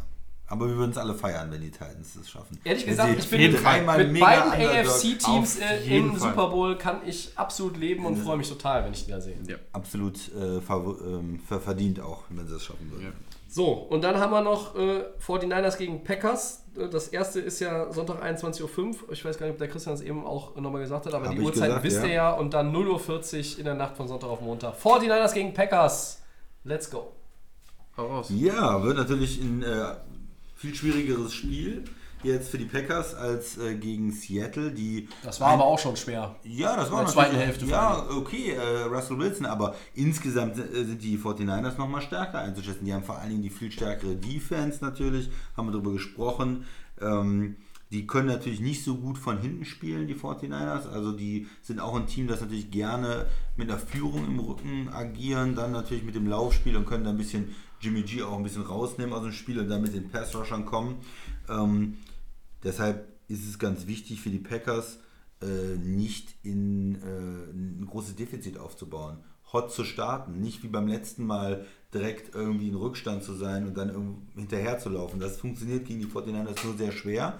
Die müssen im ersten Quarter schon punkten und am besten führen. Heißt und also, wenn sie den Cointoss gewinnen, wollen sie auch den Ball am besten nehmen, oder? Ich würde es vielleicht machen Ja, in dem Fall. ich würd's auch würd's machen. Um, um zu sagen, okay, wir setzen jetzt ein Zeichen mit unserer Offense, wir, wir scoren gegen euch und äh, gucken dann, ob wir nicht den Lauf kontrollieren und Jimmy G dann vielleicht ein paar Fehler macht. Mit den nicht so schlechten Corners der Packers, vielleicht kriegt man einen Turnover hin und, und kann dann daraus ähm, das Spiel entwickeln. Für die 49ers gilt das Umgekehrte. Die haben vielleicht auch gar kein Problem, wenn die Packers den Ball nehmen, weil die sagen, hey, wir setzen in unsere Defense, mega Front vor, gute Spiele überall. Sherman, der auf einem sehr starken Niveau spielt, die gucken sich natürlich Green Bay an und sagen, Moment, was haben die denn eigentlich? Über wen lief es denn wieder? Es lief eigentlich nur über Devante Adams, wenn man ehrlich ist. Aber Aaron Was ich- Jones hat auch seinen Beitrag gehabt. was, was ich seit Wochen sage, es gibt keinen richtigen Nummer 2 Receiver. Ja. Gab es den in dem Spiel? Nein. Äh, die waren alle wieder nur ganz selten mal eingesetzt. Ja, Allison hatte einen, einen Catch, äh, Third, einen Third Down Catch oder so, aber das, das sind keine Spiele, auf die man sich verlassen kann. Man kann sich eigentlich nur auf Devante Adams und Aaron Jones verlassen und ein bisschen auf Jimmy Graham vielleicht mal. Und wenn ich da die 49ers bin, dann fühle ich mich eigentlich wohl in der Defense. Das Team haben wir schon mal geschlagen. Äh, Die kamen zu uns. Wir haben Druck äh, auf die äh, auf ähm, Aaron Rodgers bekommen mit unserer Front 4. Sieht erstmal ganz gut aus. Und gegen den Lauf und gegen diesen kreativen Laufspielzüge äh, von den 49ers und vor allen Dingen auch gegen gute Tight Ends hatte die Packers Defense eine Menge Probleme dieses Jahr. Und deswegen ist das Matchup eigentlich auch sehr gut für die, für die 49ers. Also auf beiden Seiten ist es eigentlich, ähm, ja, ist es gut für die 49ers, so vom Stil der Mannschaften. Siehst du es? Für mich entscheidet sich am Wochenende, wie gut ist der Quarterback Aaron Rodgers. Ganz klar. Wie kommt er klar? Der ist gut, das kann Ja, ich dir sagen. aber der hat ich schon, sage dir, schon ein paar Jahre in ich der sag, Liga. ja, das ist, Ich habe fünf Wörter für dich. First Ballot Hall of Famer. ich rede nicht davon, ich rede einfach, Relax. wie er, pass auf, ich, ich fange an, wie er mit dieser Defense klarkommt. Christian hat es schön gesagt. Ähm, nimmst du Devante Adams aus dem Spiel, nimmst du Aaron Jones aus dem Spiel, sieht schwer aus, auch für den Superstar Aaron Rodgers. Vielleicht passiert es, dass auch die Receiver, die äh, da über euch noch rum, äh, auch ein Jimmy Graham, der jetzt auch nicht so schlecht gespielt hat am Wochenende, ähm, du musst da irgendwie schauen, dass du eine Lösung findest, um diese Defense zu knacken. Ähm, das muss mit Lafleur und, und, und Rogers, da muss irgendwo. Die Packers sind nicht bekannt für große Trickspiel-Sachen. Sie sind eher dafür bekannt, auf Risiko zu gehen. Ich finde das Argument gut. Du sollst beim Coin Toss vielleicht schon den Ball ähm, gleich neben receiven, dass du Vollgas geben kannst. Aber diese Defense von den 49ers hat man ja am Wochenende gesehen, ähm, das ist schon ein ganz, ganz großes Niveau. Eine harte Nuss, ne? eine harte Nuss. Ähm, trotzdem mache ich aber auf der anderen Seite den, äh, fand ich ja die Performance von Jimmy G und was da so rumläuft, außer Kittel ist ja wie gesagt der Superstar, aber ich denke auch, dass die Packers Defense ähm, relativ stark dagegen ankämpfen kann, gegen Jimmy G. Ich fand für ihn jetzt ist, äh, finde die Offense der 49ers nicht überragend, das haben wir am Wochenende auch gesehen. Es war jetzt nicht so, dass die jetzt outstanding gespielt haben, sondern das ist zu Mussten handeln. sie- ja, ja, Das ist zu handeln. nicht, ist. Ähm, es ist zu handeln. Du kannst Coleman aus dem Spiel nehmen. Das ist meiner Meinung der stärkste ähm, in der Offense. Äh, Kittel ist der stärkste, aber trotzdem sage ich mal gerade so im Run-Game, das kann man alles als, als die Packers Defense mache ich mir da nicht so die großen, großen Sorgen. Ich will einfach nur sehen, dass Aaron Rodgers, wir, wir wissen, wie gut er ist, aber ich will einfach sehen, dass er wirklich so ist, wie wir ihn kennen. Und zwar will ich eine super Performance von ihm sehen. Ähm, gegen diese 49er Defense, was Kirk Cousins unglaublich überfordert hat am Wochenende. Aber wir reden hier über Aaron Rodgers und nicht über Kirk Cousins, weil Kirk Cousins ist eine Gurke und Aaron Rodgers ist auf einem Top-Niveau. Aber das Jetzt ist er entscheidet. schon eine Gurke. Ja, aber er entscheidet einfach so, für mich ist Aaron Rodgers unter den Top 3 und deswegen muss er einfach zeigen, dass, Wochenende, dass er dieses Team nach Miami führt und es für ihn auch kein Problem darstellt. So ein, so ein Bosa da, ähm, der auf ihn zurennt oder was auch immer da noch so kreucht und fleucht bei den 49ers. Das macht, ein, das macht so einen Superstar aus, den wir über Jahre schon gesehen haben und es wird Zeit, dass er das Team nach Miami führt. Und ich bin, genau, dass er den, dass er den Gürtel wieder raus, den World Heavyweight Champion Titel, ähm, das will ich von ihm sehen. Und da muss er auch diese, ähm, diese Einschränkung einsehen. Wenn ein Adams nicht ähm, frei ist und wenn, wenn kein Lauf kommt, wie kann er die anderen Spieler einsetzen? Und das macht für mich den Superstar aus. Ich denke, das kann er. Trotzdem ist es immer ultra schwierig. Ich will einfach diese Performance sehen. Bei den 49ers, Defense klar, Offense ist handelbar. Es schafft auch die Packers Defense kein Problem, würde ich mal. Das ist. Ja, Ist optimistisch. ich bin da sehr optimistisch und ich will Green Bay da vorne sehen. Ich will, dass die nach Miami fahren. Deswegen mein Game Pick ist die Green Bay Packers. Mit der Hoffnung, dass my man Aaron Rodgers das zeigt, was wir von ihm eigentlich kennen. Für mich gibt es zwei aufeinander aufbauende Schlüssel-Matchups. Das erste Matchup heißt Packers O-Line gegen Sehr wichtig. 49ers Defensive Line. Auf dem Papier, nach dem, was wir in der Saison gesehen haben, aber das liegt jetzt nicht unbedingt an der Packers O-Line, sondern einfach an San Francisco, ge- geht dieses Matchup normalerweise an San Francisco. Das würde dazu führen, dass Rodgers wenig Zeit hat, den Ball zu werfen. Das würde Druck aufbauen, das würde die Packers auch dazu verleiten, möglicherweise noch mehr auf den Lauf zu setzen. Dann ist wieder die Frage, kommt Aaron Jones dann auch, äh, der nun mal die Hauptlast tragen wird im Backfield, kommt der dann auch relativ zügig an der ersten Linie vorbei, weil wenn du, wenn der ein bisschen Platz hat im Open Field, auch gegen die Linebacker, Quan Alexander und, und Kollegen auch nicht schlecht bei den Niners, aber ich glaube, Aaron Jones ist halt einfach dieses Jahr, der hat auch einen eine Riecher für die ne? Endzone. Ne? Also es ist ja, ähm, der Mann kann einfach äh, viel und über den wird insgesamt so im Vergleich bei den Running Backs in der NFL zu wenig gesprochen. Das ist aber ein anderes Thema, auch nochmal für die Offseason vielleicht. Gutes Thema für die Offseason. So. Das darauf aufbauende Matchup, wenn die Packers O-Line entsprechende Zeit gewinnen kann für Rodgers und für das Passing Game, dann rede ich hier dieses Mal nicht den Christian irgendwie, äh, irgendwie eine Frikadelle ans Ohr. Da kommt jetzt irgendeiner von den mittelmäßigen Receivern und der wird jetzt hier seinen Impact haben als Nummer 2 Receiver. Nein, dann wird Devante Adams ihn das Spiel gewinnen. Weil, und jetzt Bold Prediction, der mit Sherman Schlitten fahren wird. Sherman gegen Adams, das ist das zweite Matchup, was dann entscheidend ist. Das wird aber nur entscheiden, wenn die Packers O-Line einigermaßen die die D-Line der Niners in Schach halten kann. Das wird schwer genug, aber das halte ich nicht für vollkommen ausgeschlossen. Und wenn das gelingt, dann ist das Matchup Adams gegen Sherman, weil wir sind ja nun mal sicher, dass Sherman Adams covern wird. Ja, da bin ich mir nicht sicher. Nein, warum sein, nicht? Ähm, weil Sherman hat eigentlich äh, von seiner, von seiner Geschichte her in Seattle auch immer eine Seite vom Feld gehabt. Also er war immer ein sehr ähm, Ja, aber er hat, aber, aber er hat auch ist in Playoff-Spielen ist er auch den Leuten gefolgt. Nee, hat er wenig gemacht. Aber, aber Seattle- es ist nicht so, dass es gar nicht der Fall gewesen ja, in. Seattle, ich, für mich war es immer so, dass er eigentlich so die eine Seite vom Feld hatte und du kannst, da gab es Spiele von Green Bay, wo sie auch ganz klar gesagt haben, wir nehmen Receiver X, der spielt gegen Sherman und da guckt der Rogers gar nicht hin. Null Targets auf die Seite. Den, Okay, dann- den stellen wir aber- da ab, aber dann nehmen wir Jerome Allison und Ja, stellen den ab bei Sherman wenn er- wenn er und Sherman- Adams ver verschieben wir irgendwo anders hin und äh, die haben ihn ja auch, auch gegen ähm, und, ähm, auch gegen ähm, Seattle jetzt aus dem Slot zum Teil auch eingesetzt und sowas, Ja. um ihn freizukriegen, um ihn nicht ähm, auch nicht doppeln zu lassen. Äh, ich, ich hoffe, dass sie ihn, ich hoffe eigentlich, dass sie es nicht versuchen, ihn dagegen Sherman laufen zu lassen, sondern ihn kreativ wegbewegen und einfache Matchups zu geben, die er, die er leichter gewinnen kann. Danke, du torpedierst meinen, äh, so. meinen Gedanken. Ach so. Ähm, ja, Sorry. ist aber nicht schlimm. Also Nee, aber, so bei, bei aber, aber ich kann, ich kann quasi meine Idee ja auch daran anpassen, Ja, ja. weil wenn sie, wenn sie äh, zum Beispiel nicht Sherman Adams folgen lassen, dann nimmt er die Defense, die Secondary auch auseinander. Ich glaube, dass Devante Adams, der ist heiß, der, ne? der, wird, der wird einfach der entscheidende X-Faktor dann sein. Aber das funktioniert natürlich nur, wenn die, wenn die O-Line der Packers einigermaßen hält. Ne? Und wir haben, äh, Bulaga war jetzt krank, ähm, der konnte nicht spielen, der Right Tackle. Äh, normalerweise, der war jetzt nicht verletzt, sondern er hat halt nur irgendwie eine Erkältung gehabt. Sollte der wieder ja, also hätte er wieder spielen können, de- denke ich mal. Ähm, wenn, die, wenn die Niners wirklich meinen, sie könnten, sie könnten quasi variabel mit, mit Devante Adams umgehen, ja, dann viel Glück. Weil, wenn, das hat Seattle schon nicht hingekriegt und dann glaube ich jetzt auch nicht, dass die 49ers da besser aufgestellt sind. Der, das Prunkstück der 49ers Defense ist die Front. Und wenn es am Ende darauf ankommt, Devante Adams in Schach zu halten, weil Aaron Rodgers einfach zu viel Zeit hat, den Ball zu werfen, dann haben die 49ers ein Problem.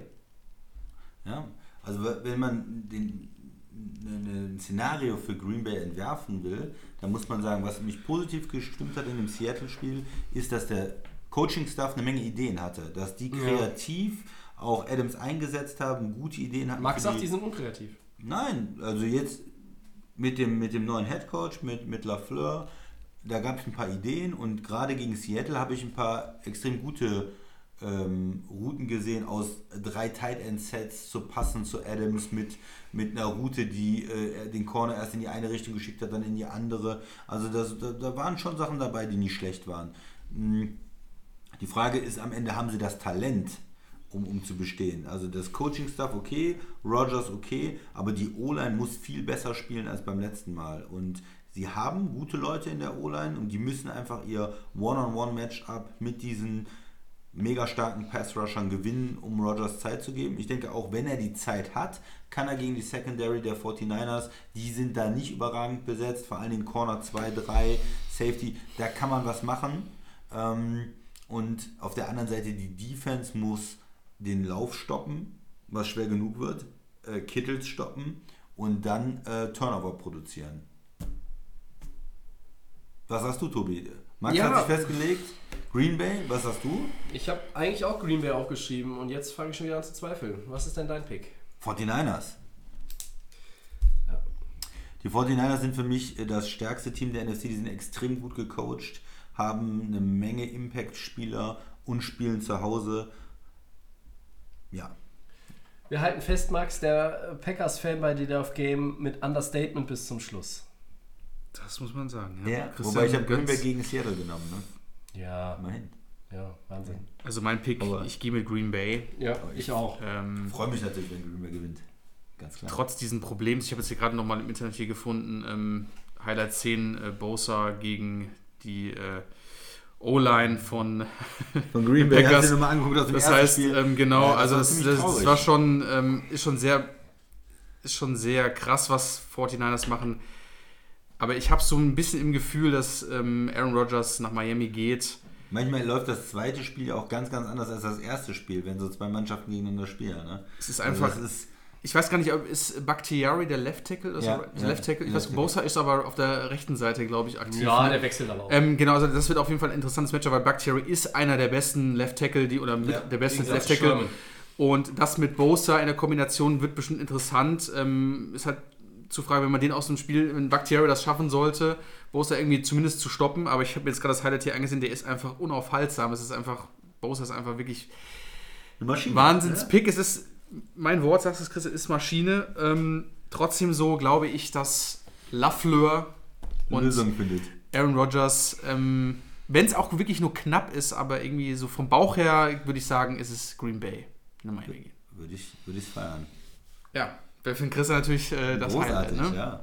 Großartig.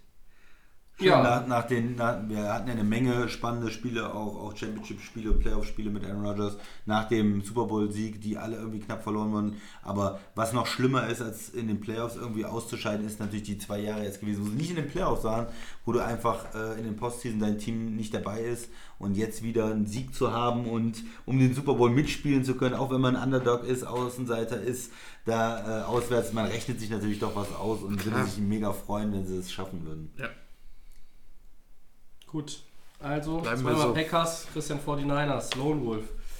Äh, sind wir bei den Four Downs, aber vorher müssen wir den Rücktritt von Antonio Gates nochmal kurz erwähnen. Der All-Pro Tight End der San Diego-LA Chargers, der ja äh, wirklich ja über fast zwei Dekaden, muss man sagen, das Spiel geprägt hat, hat heute seinen Rücktritt bekannt gegeben. Äh, und ja, eure Erinnerung an Antonio Gates? Ja, mega Spieler. Er Ja. war ja der erste Teil, oder der Teil, wo man immer gesagt hat, das ist ein Basketballspieler. Der, der pflückt die runter, der, der postet richtig die äh, Gegner auf und super dynamisch als äh, Passempfänger. Hat eine Menge Spaß gemacht, ihm zuzugucken. Guter Talent, ja. Ja, auf jeden Fall. Ähm, bei den Chargers ein tragendes Mitglied des Erfolges, deswegen kam er nochmal wieder. Ja. Ähm, Ja, jetzt aber jetzt Jahre schon genau, nicht ist natürlich so schwieriger, aber er hat ne? seinem Team nochmal geholfen, zumindest ein bisschen, was er noch konnte und jetzt ist halt dann, wie gesagt, auch mal Ende. Nummer 7 auf der Liste mit den Most Receiving Touchdowns in NFL History. 116 Touchdowns. Für mich ein First Ballot Hall of Famer in fünf Jahren. Ähm, die Spieler, die vor ihm sind, das ist, äh, he's in good company, würde der Amerikaner sagen. Jerry Rice, Randy Moss, Terrell Owens, Chris Carter, Marvin Harrison, Larry Fitzgerald und auch der, die ersten fünf sind in der Hall of Fame und Fitzgerald und Gates werden das Jackett in fünf Jahren bei Larry Fitzgerald. Wissen wir noch nicht genau wann. In zehn. Aber sobald er aufgehört hat, fünf Jahre später, beide First Ballot, glaube ich, da bin ich mir relativ sicher, werden es bekommen. So, erstes Down. Und da haben wir die letzte Head Coach Vacancy gestoppt, liebe Freunde, oder gefüllt, besser gesagt. Die Browns verpflichten nämlich Vikings OC Kevin Stefanski als neuen Head Coach. Eure Meinung? Das ist der 18. Coach, habe ich jetzt gelesen, von den ähm, Browns, ne? Also Ja, man könnte meinen, die hätten mehr gehabt, ne? Ich dachte eigentlich, es wären wirklich mehr, aber äh, ich finde es gar nicht so schlecht. Offensive Coordinator bei den Vikings gewesen. Ähm, da hat es jetzt auch irgendwo gehapert in der letzten Saison, meiner Meinung nach. Mit. Baker, wie, wie hieß er nochmal? Maker Bayfield. Maker Bayfield. Ähm, hatte eigentlich eine ganz gute Möglichkeit, irgendwie mit dieser Offense was zu machen äh, in der letzten Saison, aber das hat ja nicht so geklappt, auch mit dem Neuzugang Odell Beckham. Deswegen finde ich, vielleicht kann er irgendwie neuen Wind da reinbringen. Ähm, deswegen finde ich die Aktion gar nicht mal schlecht. Ja, wichtiger als wer es ist, wäre eigentlich für Cleveland mal bei einer Idee zu bleiben für mehr als äh, eine halbe Saison. Ja. Ja, also wichtig ist, für mich ist, ist er gut und lasst ihn mal bitte auch irgendwie drei Jahre zumindest mal Ja. was entwickeln in Cleveland und nicht nächstes Jahr oder übernächstes Jahr wieder einen Coachwechsel. Ja. Stefanski war in Minnesota so ziemlich alles. Ne? Vom Assistant Coach auf irgendeiner Spezialposition. Da war er Tight Ends Coach, Running Backs Coach, Quarterbacks Coach. Jetzt war er ein Jahr OC in Minnesota. Er hat sich wirklich in dieser Franchise immer weiterentwickelt und hochgearbeitet, muss man sagen. Ähm, ich war letztlich doch ein bisschen überrascht. Ich hatte ein bisschen mit Josh McDaniels gerechnet. Der war sogar mit seiner Frau in äh, Cleveland und äh, bei dem Jobinterview. Und dann hieß es ja, heute gibt es noch keinen Deal. Das war ja am vergangenen Wochenende dann auch. Und ja, so langsam, Stefanski, schön und gut. Dass es ein Offensive Coach ist, ist, glaube ich, auch für die Browns richt, äh, wichtig und richtig, weil du musst halt mit, ba äh, äh, mit Mayfield, Entschuldigung, mit Beckham und mit Landry und mit Chubb und Konsorten musst du halt auch einfach auch gucken, dass du da irgendwie den, den Schalter äh, richtig drückst. Nur, was mich so ein bisschen bei McDaniels dann auch wieder, wir erinnern uns, Coles dann abgesagt, hier, wenn er dann eigentlich schon, das klang so ein bisschen nach, das steht kurz vor der Finalisierung und das wird dann auch wieder nichts. Was ist mit dem Mann los? Wie verkauft er sich, dass er dann doch nicht Head Coach wird? Oder, oder was ist es mit ihm, dass er nicht Head Coach werden will? Also heißt aber auch, äh, äh, Robert Saleh wird ähm, bei den Niners bleiben als Defensive Coordinator Ja. und Josh McDaniels wird wohl als Offensive Coordinator bei New England bleiben. Ja. Haben die beiden Teams sich übrigens darüber gefreut. Das glaube ich und es ist für mich natürlich letzteres auch ein ganz starker Indikator dafür. Tom Brady kehrt zurück. Okay. Zweites Down, Max. Ja, der ehemalige Cowboys und Dolphins Head Coach Jimmy Johnson wird in die Hall of Fame aufgenommen. Verdient, Tobi. Ja, verdient ja, längst überfällig. Head Coach der Dol äh, ähm, Dolphins, aber natürlich noch mehr eigentlich Cowboys. Super Bowl-Sieger mit Dallas, äh, Super Bowl 27, 28. Seit langen Jahren äh, ja schon TV-Experte und wir haben in der Halbzeit äh, vom Green Bay-Spiel haben wir gesehen, wie der ähm, zuständige Mensch der Hall of Fame ins Studio gekommen ist und Jimmy Johnson wusste es nicht und das waren Emotionen pur. Man hat dann auch Troy Aikman äh, im Lambeau Field eingespielt, der hatte die Tränen in, die Augen, äh, in den Augen. Das war ja der Quarterback unter Jimmy Johnson, mit dem äh, Jimmy Johnson den Super Bowl gewonnen hat. Äh, das waren tolle Szenen und ähm, ja, der Mann hat lange darauf gewartet ne? und jetzt kommt er in die Hall of Fame. Es ist absolut verdient. Ich Genau. habe mich gefreut. Ja, wenn hier steht verdient, verdient ist fast, äh, darf man gar nicht hier hinschreiben. Natürlich ist es verdient, ähm, ist überfällig, du hast gesagt. Und äh, er ist ja der, nicht nur der Headcoach gewesen, sondern der Architekt dieser diese Dallas-Teams in den, in den 90er Mit Jahren. Emmett Smith, Michael Irvin. Ja, ähm, er hat vorher die, die, diese Franchise übernommen, wo sie am Boden waren, hat die richtigen Trades auch gemacht, die richtigen Drafts gehabt und wieder ganz nach oben geführt. Und von daher ist er äh, da eine Legende als Coach auch in Dallas. Max. Aktion war super, ähm, im Fernsehen das zu machen, fand ich nochmal, hat so ein bisschen, noch ein bisschen nochmal nach oben gehoben. Ja. Ganz klar, ähm, Super Bowl Champion mit den Cowboys, ähm, noch ein paar Jahre bei den Miami Dolphins ähm, gewesen, gecoacht, drei Jahre. Aber wie gesagt, super Typ, irgendwo hat er immer noch eine Rolle gespielt, sei es beim Fernsehen, was auch immer, und deswegen verdient. Ähm, emotional ist alles gewesen, fand ich einen geilen Eindruck, so diese ganze Ja. Announcement dann auch zu machen im Fernsehen, fand ich super. Ja, gut. Drittes Down, Christian. Ja, die weiteren Mitglieder der Hall of Fame-Klasse 2020 werden in dieser Woche bekannt gegeben. Wer soll eurer Meinung nach unbedingt rein, Tobi?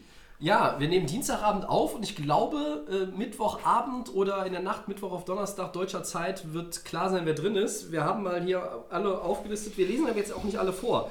Ich darf als erster und äh, ich muss jetzt leider zwei nehmen. Äh, Torrey Holt und Isaac Bruce, die Receiver, die Receiver der Rams. Ja, Greatest Show on Turf. Ja. Ja, nee, also beide hätten es verdient.